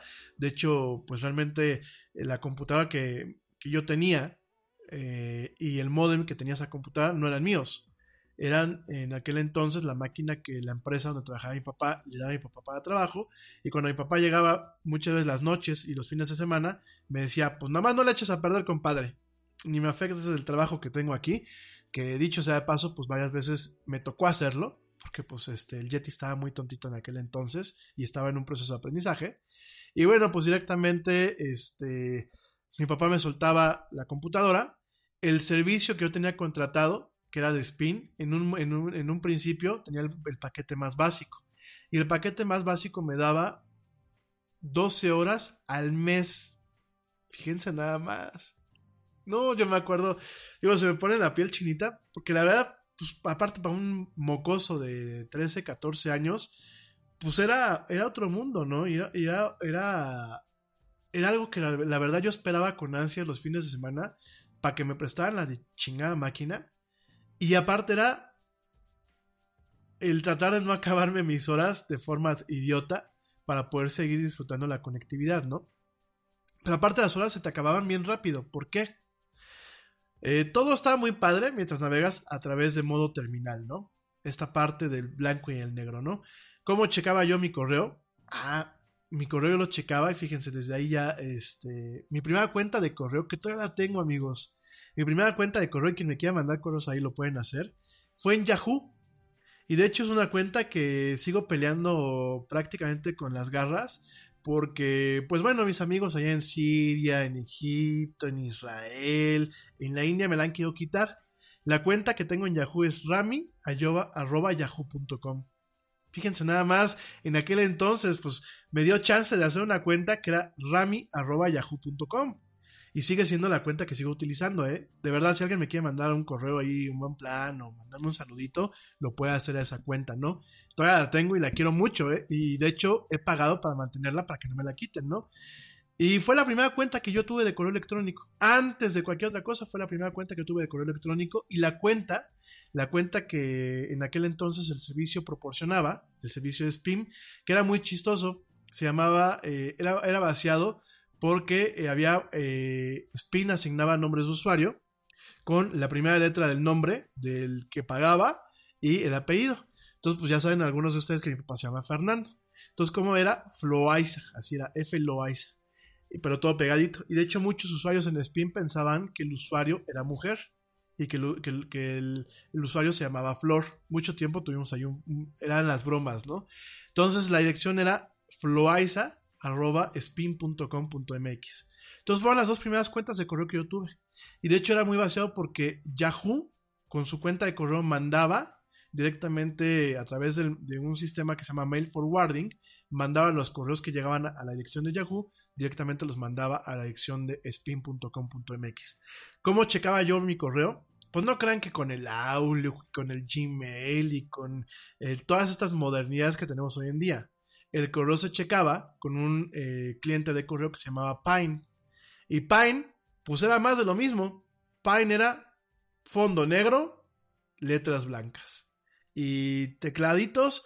Y yo me sentía siempre que estaba pues en un banco, en la caja de un banco con mi terminal abierta. Y así era como yo me sentía. Entonces en aquel entonces era la forma de interactuar con el Internet como tal, con el compendio de Internet como tal. Con la web, pues directamente era la forma de interactuar utilizando links. ¿Qué pasa? Por ahí de finales del 94, principios del 95, viene un poco la revolución con Windows 95 y con algunas cuestiones de Mac OS, viene la revolución en donde se permitía por primera vez conectar lo que eran eh, de forma gráfica las máquinas a Internet. ¿Cómo es de forma gráfica? Bueno, pues directamente utilizando navegadores basados en el navegador Mosaic. Déjame te platico esta parte. El navegador Mosaic, el navegador mosaico, pues de alguna forma es el prototipo o es el modelo, es el modelo sobre el cual todos los navegadores que existen hoy en día operan. De hecho, si tú te vas a la página que te dice eh, acerca de este navegador, por ejemplo, si tú te vas a la página de Help, bueno, en el caso de Chrome, tú te vas a la parte que te dice About Chrome o acerca de Chrome y checas, por ejemplo, eh, la parte de los créditos, en donde directamente eh, dice cuáles son el código, el código abierto detrás, detrás de todo este navegador te vas a fijar que en, hasta el final viene un crédito a lo que es el navegador mosaico. El navegador Mosaic y algunas cuestiones acerca de lo que es el navegador Netscape, del cual te voy a platicar mañana. Hoy ya no me va a dar tiempo de platicarte de Netscape. Es importante platicar de Netscape. ¿Por qué? Porque, bueno, mucho lo que tenemos hoy en día, pues está basado en estos navegadores. Pero el navegador Mosaic, el navegador mosaico, fue un navegador que popularizó la, World Wide Web, la web eh, y el Internet eh, a través de la capacidad de poder manejar varios protocolos al mismo tiempo. Mosaic permitió manejar protocolos como el FTP, que es el formato de transferencia de archivos. El FTP es lo que nos permite bajar archivos hoy en día todavía a través de diferentes páginas web lo que nos permitió también manejar en aquel entonces lo que era el protocolo de noticias, el NNTP, los famosos newsgroups, de los cuales te voy a platicar mañana, que siguen, siguen usándose para fines muy nefarios, déjame te lo digo, y eh, protocolos como Gopher y como eh, sistemas de multimedia. Ya te lo voy a platicar. ¿Qué es la multimedia? Bueno, directamente este navegador permitió por primera vez tener animaciones eh, basadas en GIFs, permitió tener imágenes basadas en JPEGs, lo que es el JPG que conocemos hoy en día y animaciones directamente basadas en, cría imágenes basadas directamente en GIFs y permitió tener pues en aquel entonces un esbozo de lo que son las páginas contemporáneas hoy en día. Entonces esta, este, este navegador Mosaic se crea en base a ciertos científicos que después de utilizar Viola, www, que ya te había platicado, en algún momento se lo muestran a lo que es el National Center for Supercomputing Applications o el Centro Nacional para Aplicaciones de Supercomputación allá en la Universidad de Illinois, de Illinois en Urbana-Champaign, allá en, eh, en, Illinois, allá en Michigan, ¿no?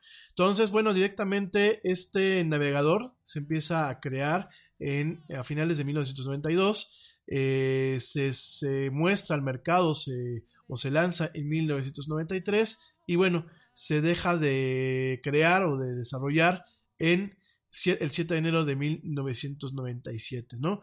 En ese sentido, bueno, pues Mosaico o Mosaic eh, fue creado por el grupo de diseño de software de esta universidad, en los cuales estaban Mark Adresen, que bueno, en su momento creó eh, Netscape y después se volvió un inversionista ángel, hasta la fecha sigue trabajando, y Eric Bina, estos dos crearon en su momento y programaron el mosaico, así el navegador mosaico, para lo que era Unix, utilizando una versión que se llamaba Xmosaic.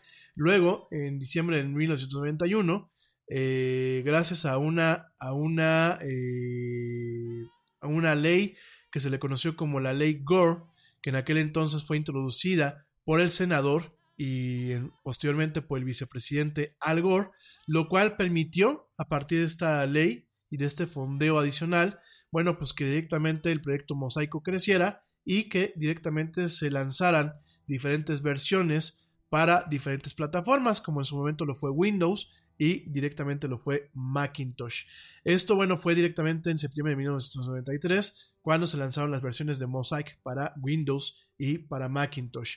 También una versión de Mosaic fue lanzada para Amiga, esas computadoras que ya en su momento platicamos de ellas y volvemos a platicar. Amiga realmente fue la primera computadora moderna del siglo pasado y de ahí se tomaron varias eh, metáforas, filosofías y componentes para lo que es la computación moderna y bueno en su momento en octubre de 1993 se lanza una versión para directamente esta, esta computadora, esta plataforma para la computadora amiga, ¿no? Eh, posteriormente la versión 1.0 de Mosaic se lanzó en noviembre 11 de 1993 y bueno, directamente desde 1994 a 1997, la Fundación Nacional de Ciencia de los Estados Unidos eh, mantuvo bajo un soporte totalmente estrecho el desarrollo de Mosaic o de Mosaic. En su momento, Mark Andresen, que ya mañana te platicaré con más calma, Mark Andresen, perdón, el líder del grupo que creó Mosaic, dejó, dejó la, eh, la NCSA y junto con James H. Clark, uno de los fundadores de Silicon Graphics Incorporated, esta empresa que en su momento creó estaciones de trabajo dedicadas a la visualización de eh, gráficos en 3D y de la cuales, bueno, podemos tener películas como Terminator 2, comerciales como los que en su momento eh, salieron al mercado, por ejemplo, de los coches que bailaban, de las galletas que bailaban, todo lo que son la animación por computadora contemporánea fue en base a lo que era pues Silicon Graphics Incorporated junto con James H. Clark y cuatro estudiantes de la Universidad de Illinois. Directamente los cinco, bueno, los seis, perdón, crearon lo que se llamaba Mosaic Communications Corporation. Y luego, bueno, pues esta empresa Mosaic Communication se volvió Netscape Communications Corporation, que bueno, en su momento creó el emblemático y eh, siempre icónico navegador Netscape.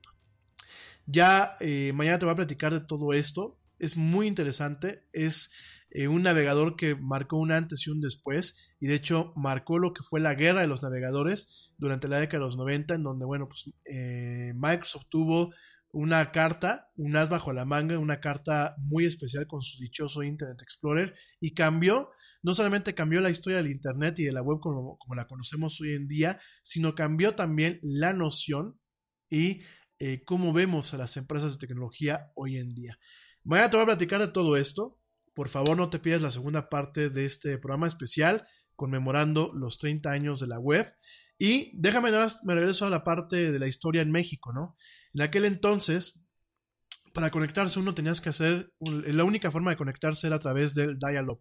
¿Qué es el dial-up? Pues el, llamar directamente a, utilizando lo que era el sistema de tonos, la línea telefónica como la conocemos hoy en día, ¿Qué representaba esto? Representaba bloquear la línea telefónica, es decir, siempre que la gente, eh, cuando uno estaba conectado, la gente marcaba y recibía un tono de ocupado.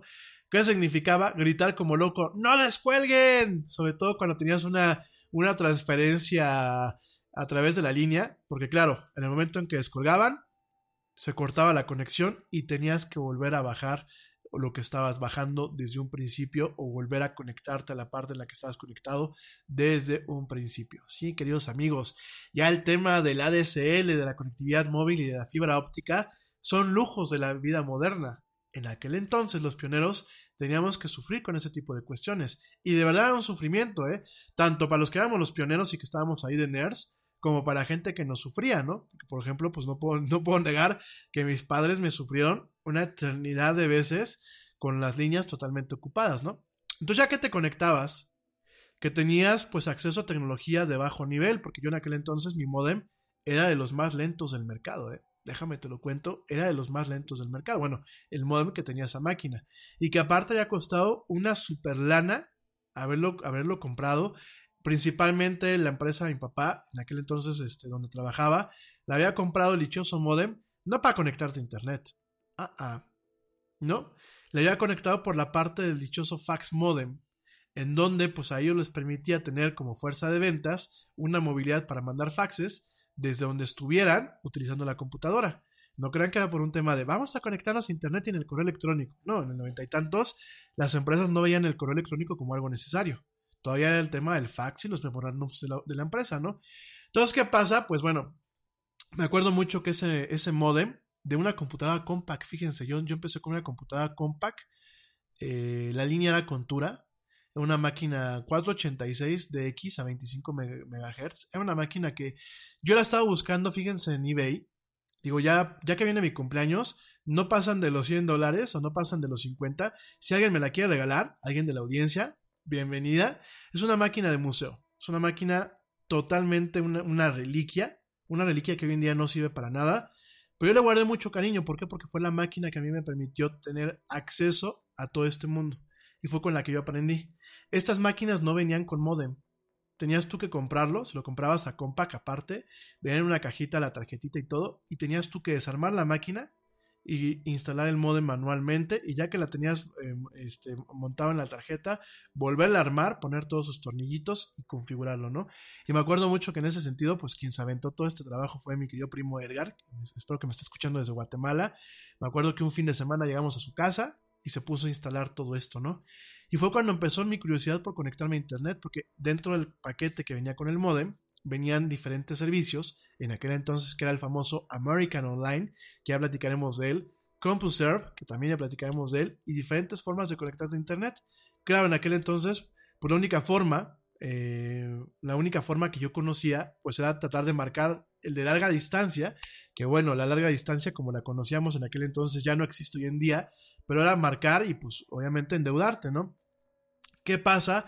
Llega un momento en que Javier Matuk, que siempre lo platico y lo platico con mucho orgullo, porque fue, creo que es un, mexicano con mucha visión, Javier Matuk, que hoy en día es el dueño de lo que es este, eh, el portal 1.0, que aparte durante mucho tiempo salió en un programa de televisión en el canal 40, Javier Matuk crea, junto con Jorge Kobe, no me acuerdo la otra persona cómo se llamaba, crean una empresa que se llama 1.0 y crean lo que es uno de los primeros eh, tableros de mensajes y uno de los más importantes en México, que es Spin, y de ahí crean la capacidad de que utilizando Spin te puedas conectar directamente a Internet.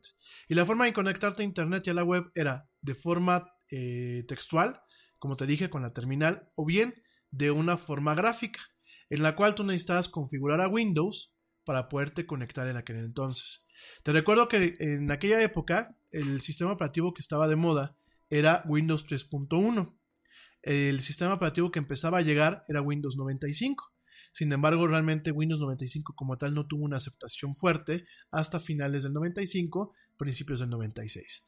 Entonces, ¿qué pasa? Tú te tenías que conectar eh, utilizando Windows 3.1, que Windows 3.1 pues realmente era como una especie de cascarón sobre lo que era MS2, era un sistema muy inestable y que daba muchos dolores de cabeza y no tenía no tenía la capacidad para conectarse a Internet, no tenía algo que se le conoce como sockets ni el stack de comunicación TCP/IP, estos protocolos. Entonces, ¿qué había que hacer? Bueno, en el tiempito que tenías de tus 12 horas, eran 8, por aquí me están diciendo que eran 8, gracias.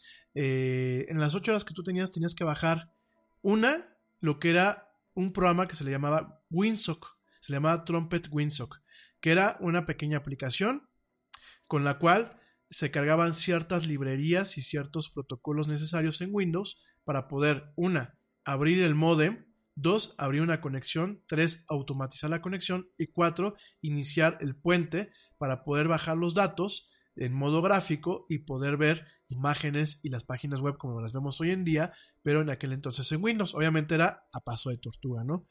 Entonces, ¿qué pasa?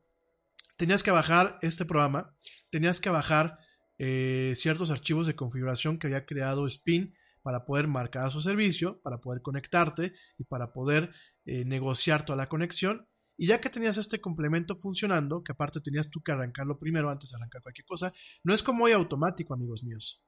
Hoy abres el navegador y ya tienes el acceso a la web eh, de forma transparente. Antes tenías tú que picarle primero a esta aplicación, asegurarte que estaba la conexión, minimizarla y después abrir el navegador, que en este caso era Netscape. Y para bajar Netscape, ahí viene el momento sad de la noche y con eso me voy a despedir. Te echabas prácticamente entre 6 y 8 horas descargándolo a velocidades que uno tenía en aquel entonces.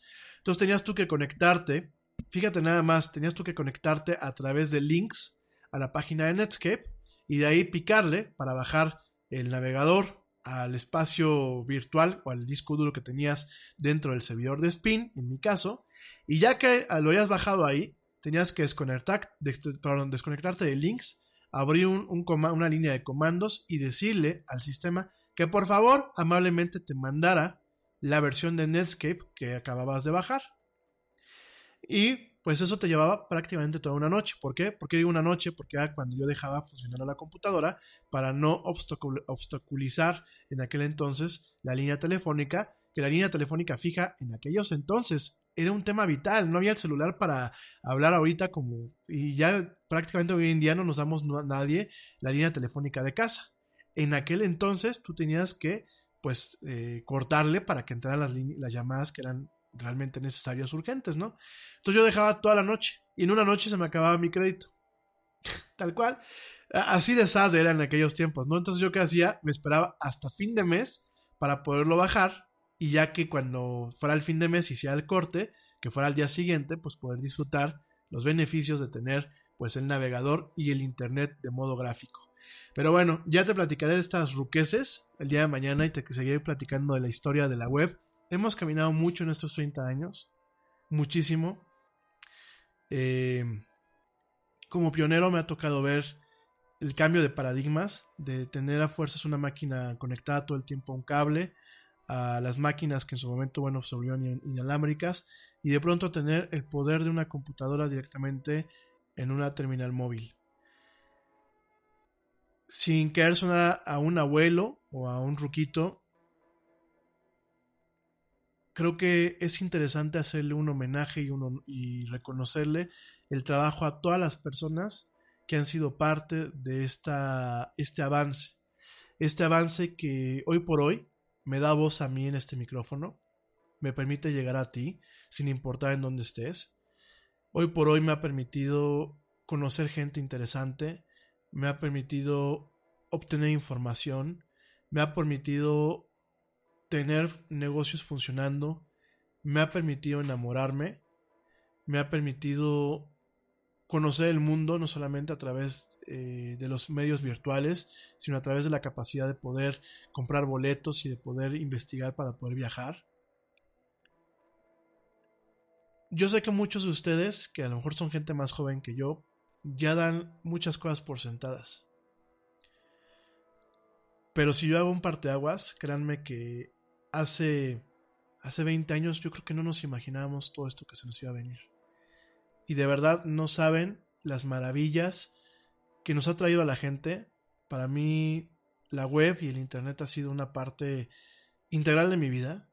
Me ha permitido, como te lo dije hace rato, me ha permitido enamorarme, me ha permitido también eh, padecer el desamor, me ha permitido crecer en su momento mis negocios, me ha permitido entrar en contacto con gente que yo quiero, conocer a gente que no me imaginé en su momento que iba a querer mucho, me ha permitido conocer cosas nuevas, me ha permitido no quedarme con la duda, quitarme miedos y tener una visibilidad, no saben no saben lo que representa hoy en día el tener la capacidad de tener una voz, una voz que llega a países en donde ni siquiera la lengua española es una lengua nativa, ¿no?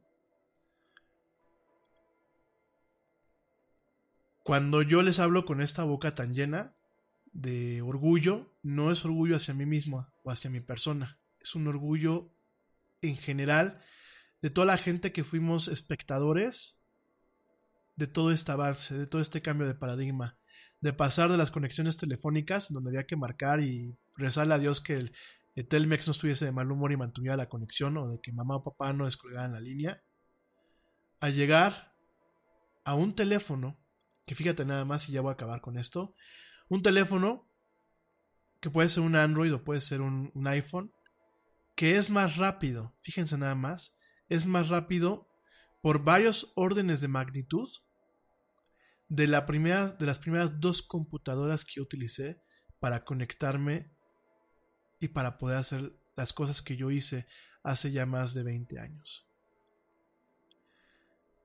La primera computadora que yo tuve, bueno, la primera computadora que me prestaban, pues corría a 25 MHz. La segunda computadora que en aquel momento era, durante algunos meses fue el top of the line, que era una, una compact presario que corría a 100 MHz. No tienen punto de comparación a un procesador de un teléfono móvil hoy que corre a prácticamente 20 veces la velocidad de esas máquinas. Que tienen 20 veces o mucho más, 2000 veces realmente el almacenamiento que tenían aquellas máquinas. Y no saben el, que en algún momento uno hace un parteaguas y volteas a ver en el camino del recuerdo desde dónde partiste y tienes con el teléfono en la mano en dónde estás hoy y realmente te quedas perplejo y dices, cabrón, qué camino hemos recorrido. Por eso me molesto cuando sale un comunicador sucho a decir que no sabe si el creador de la web sigue vivo o no sigue vivo. Porque que tú y que yo, que a lo mejor, bueno, quitándome yo como comunicador, pero que tú y yo en un plano normal, como gente de a pie, no lo sepamos, pues quizás no tenemos la, obligación, aunque siempre es padre homenajear a esta, a esta gente, aunque sea de pensamiento, ¿no? Pero que un comunicador que tiene dentro de su responsabilidad informar de forma veraz a gente que le tiene confianza, salga con la estupidez dentro del contexto de un día donde se le celebran 30 años, que han sido 30 años muy significativos y que como todo lo que te platiqué hoy te voy a continuar platicando mañana, han marcado un antes y después, no solamente en el plano tecnológico, sino en el plano social, en el plano de las relaciones sociales, personales, económicas. En cuanto al tema de los modelos de negocio, salga con la tontería de no sé si sigue vivo o ya se murió.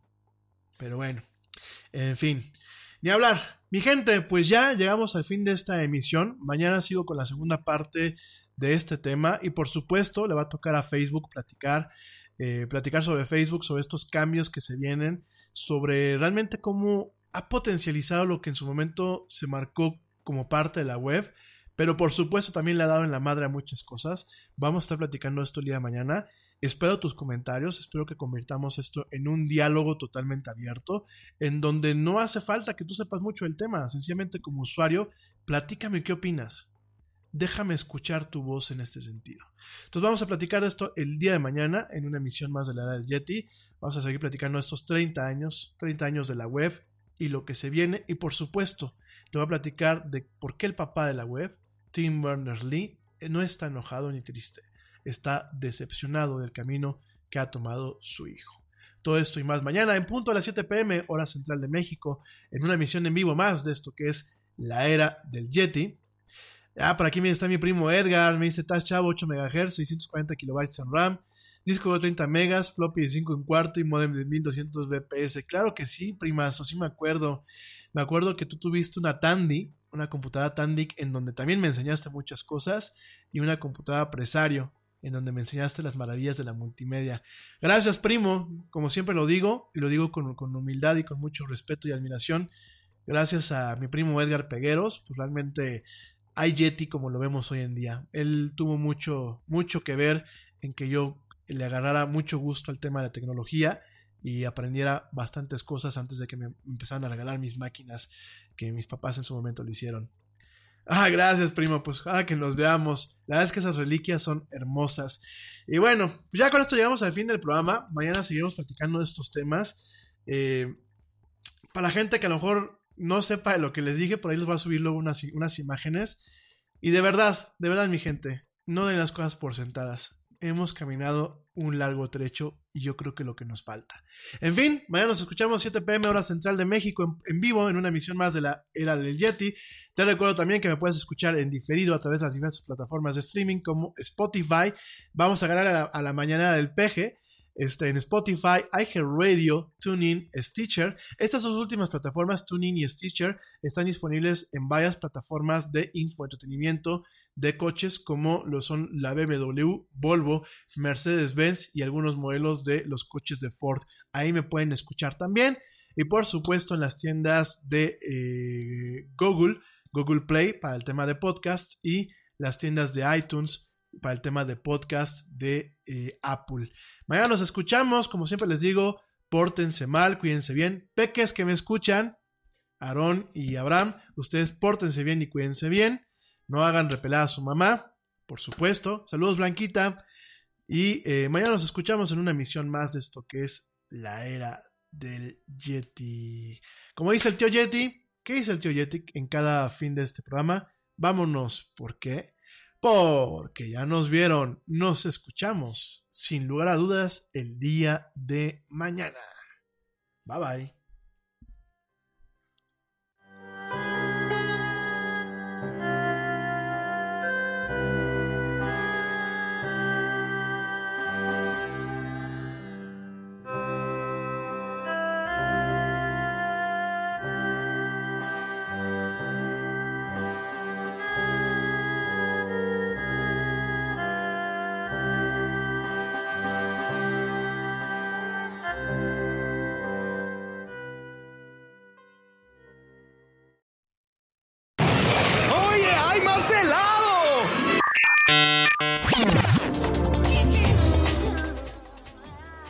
Actualidad no te deje helado.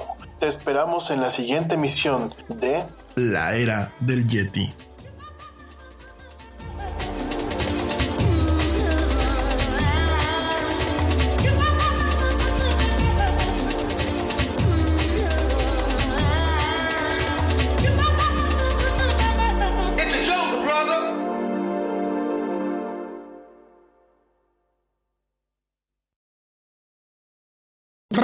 Bodega, bodega, bodega, alpha and omega.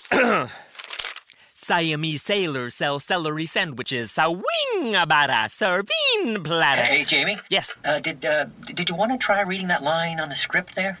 Oh, yeah, let's see. Uh, you could save big when you bundle your home and auto with Progressive. That one? Yes. Yeah, no, I'm just not warmed up yet. Shouldn't be long. Detector test. Indecent. Bundle your home and auto with Progressive today. The marmot mangled my mushy pork pancake. Progressive Casualty Insurance Company and Affiliates. Te preocupas por la salud de tu familia y hoy un sistema inmunológico fuerte y una mejor nutrición son más importantes que nunca. Es por eso que los huevos Egglands Best te brindan más a ti y a tu familia. En comparación con los huevos ordinarios, Egglands Best te ofrece 6 veces más vitamina D y 10 veces más vitamina E, además de muchos otros nutrientes importantes, junto con ese delicioso sabor fresco de granja que a ti y tu familia les encanta. No son tiempos ordinarios, entonces, ¿por qué darle a tu familia huevos ordinarios? Solo Egglands Best. Mejor sabor, mejor nutrición, mejores huevos.